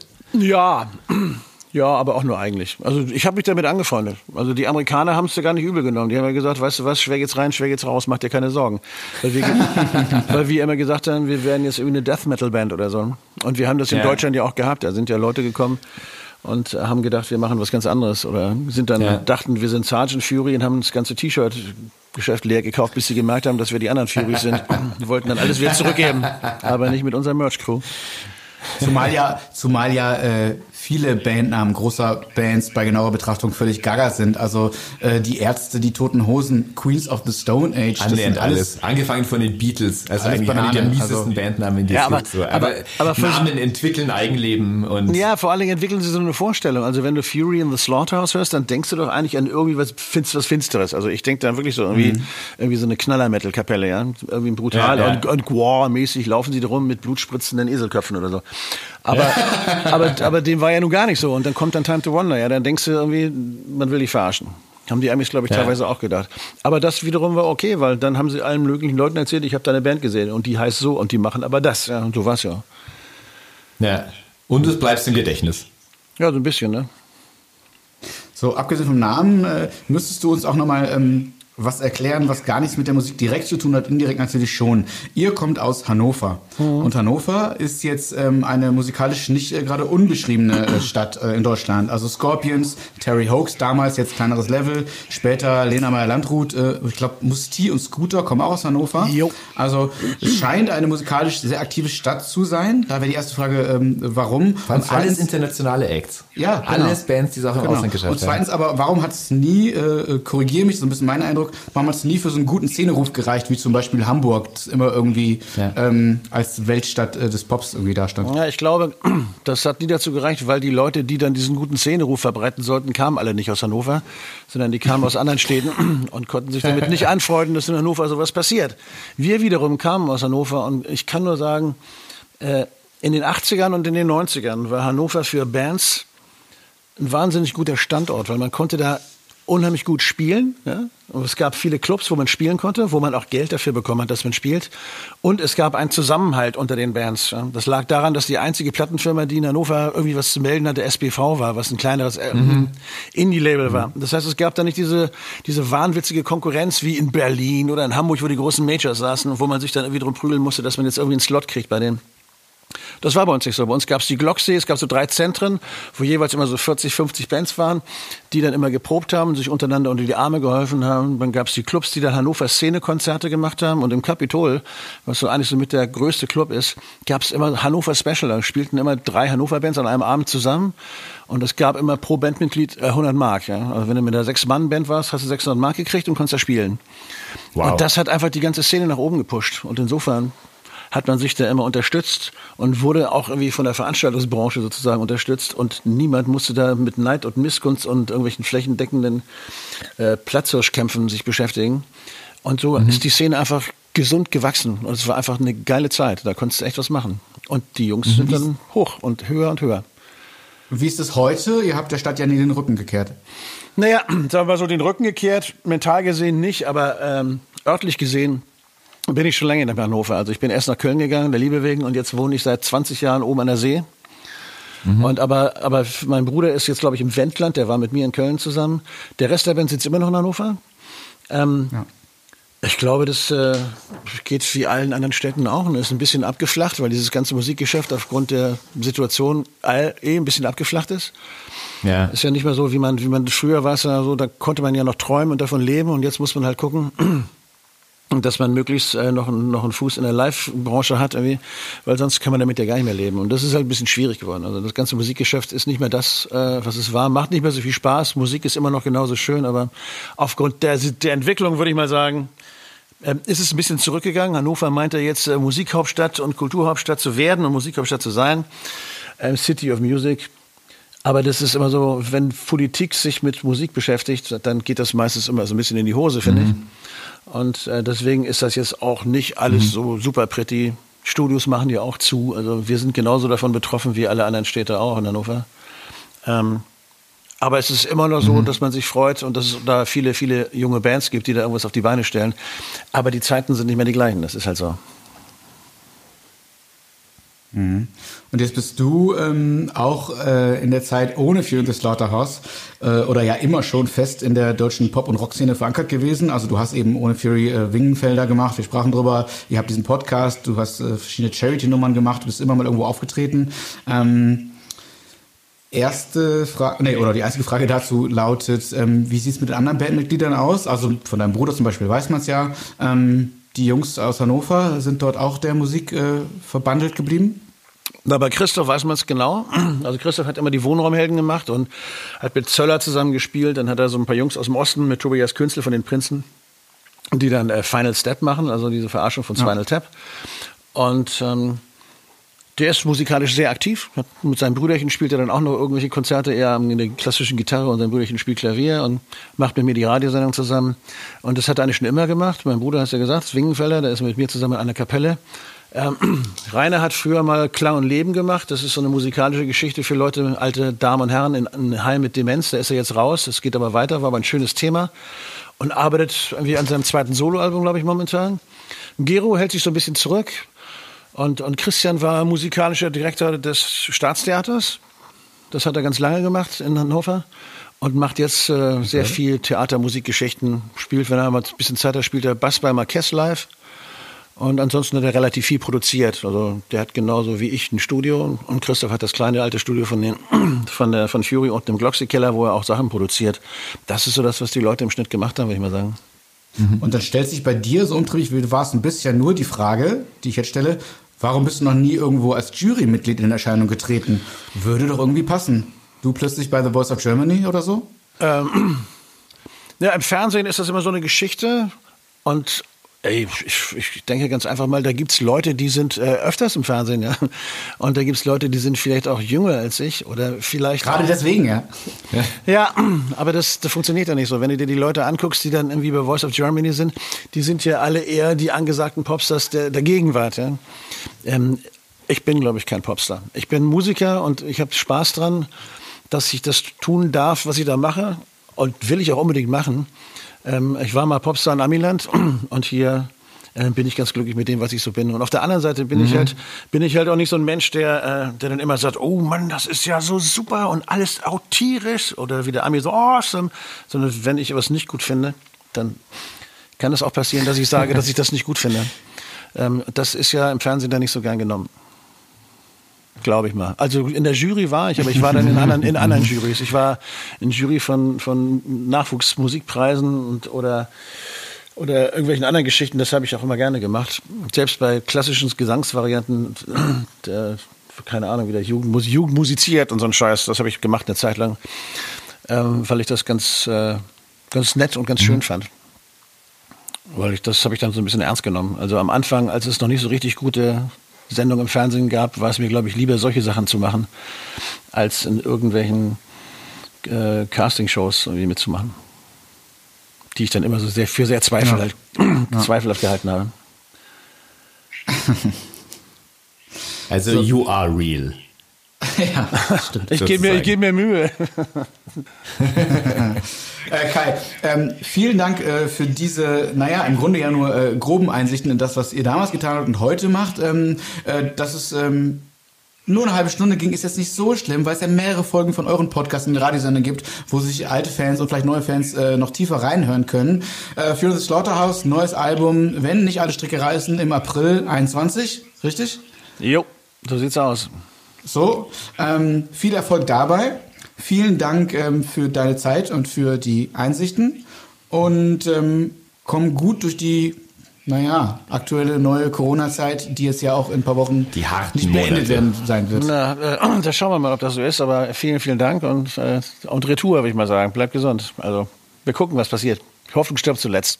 Also Kai, vielen Dank dafür. Dankeschön. Mach's gut. Ähm, hör mal in unseren Podcast rein, wir hören in deinen rein und die alle anderen, die da draußen gerade an den äh, Empfangsgeräten sitzen, bitte auch. Genau. Macht's gut, ihr alle, und bleibt, Tschüss, mach's gut. bleibt gesund. Tschüss. Das war Kai Wingenfelder, ehedem und jetzt wieder Frontman von Fury in the Slaughterhouse. Viel Glück fürs Comeback nächstes Jahr. Ähm, und somit sind wir auch schon wieder am Ende von unserer Folge. Und Ähm, abonniert uns, wo ihr uns abonnieren könnt. Äh, Instagram, Facebook, Twitter. Ähm, was gibt's noch? Hört uns bei Weißt du dieser, iTunes, äh, iTunes, Apple Podcast, kommentiert uns da mal, äh, lasst uns fünf Sterne Deluxe da. Ähm, wir können diesen Spruch eigentlich auch mal aufnehmen und immer wieder einspielen. Ne? Das ist ja immer die gleiche Soße. Man kann es nicht oft genug sagen. Ähm, sagt es allen weiter, die davon hören sollten, uns noch nicht getan haben. Womit gehen wir raus? Keep the faith. Keep the faith. Ah, das ist kurz und knackig. Und ich hatte schon, ich hatte always im Kopf, ähm, äh, im Kopf, im Kopf. Äh, I will love you always. Always. Aber, aber so das, nah sind aber, wir jetzt doch äh, Das wisst ihr ja mittlerweile. I hold you, I need you. Keep the faith, Leute. Faust hoch, haltet durch. Ciao. Tschüss.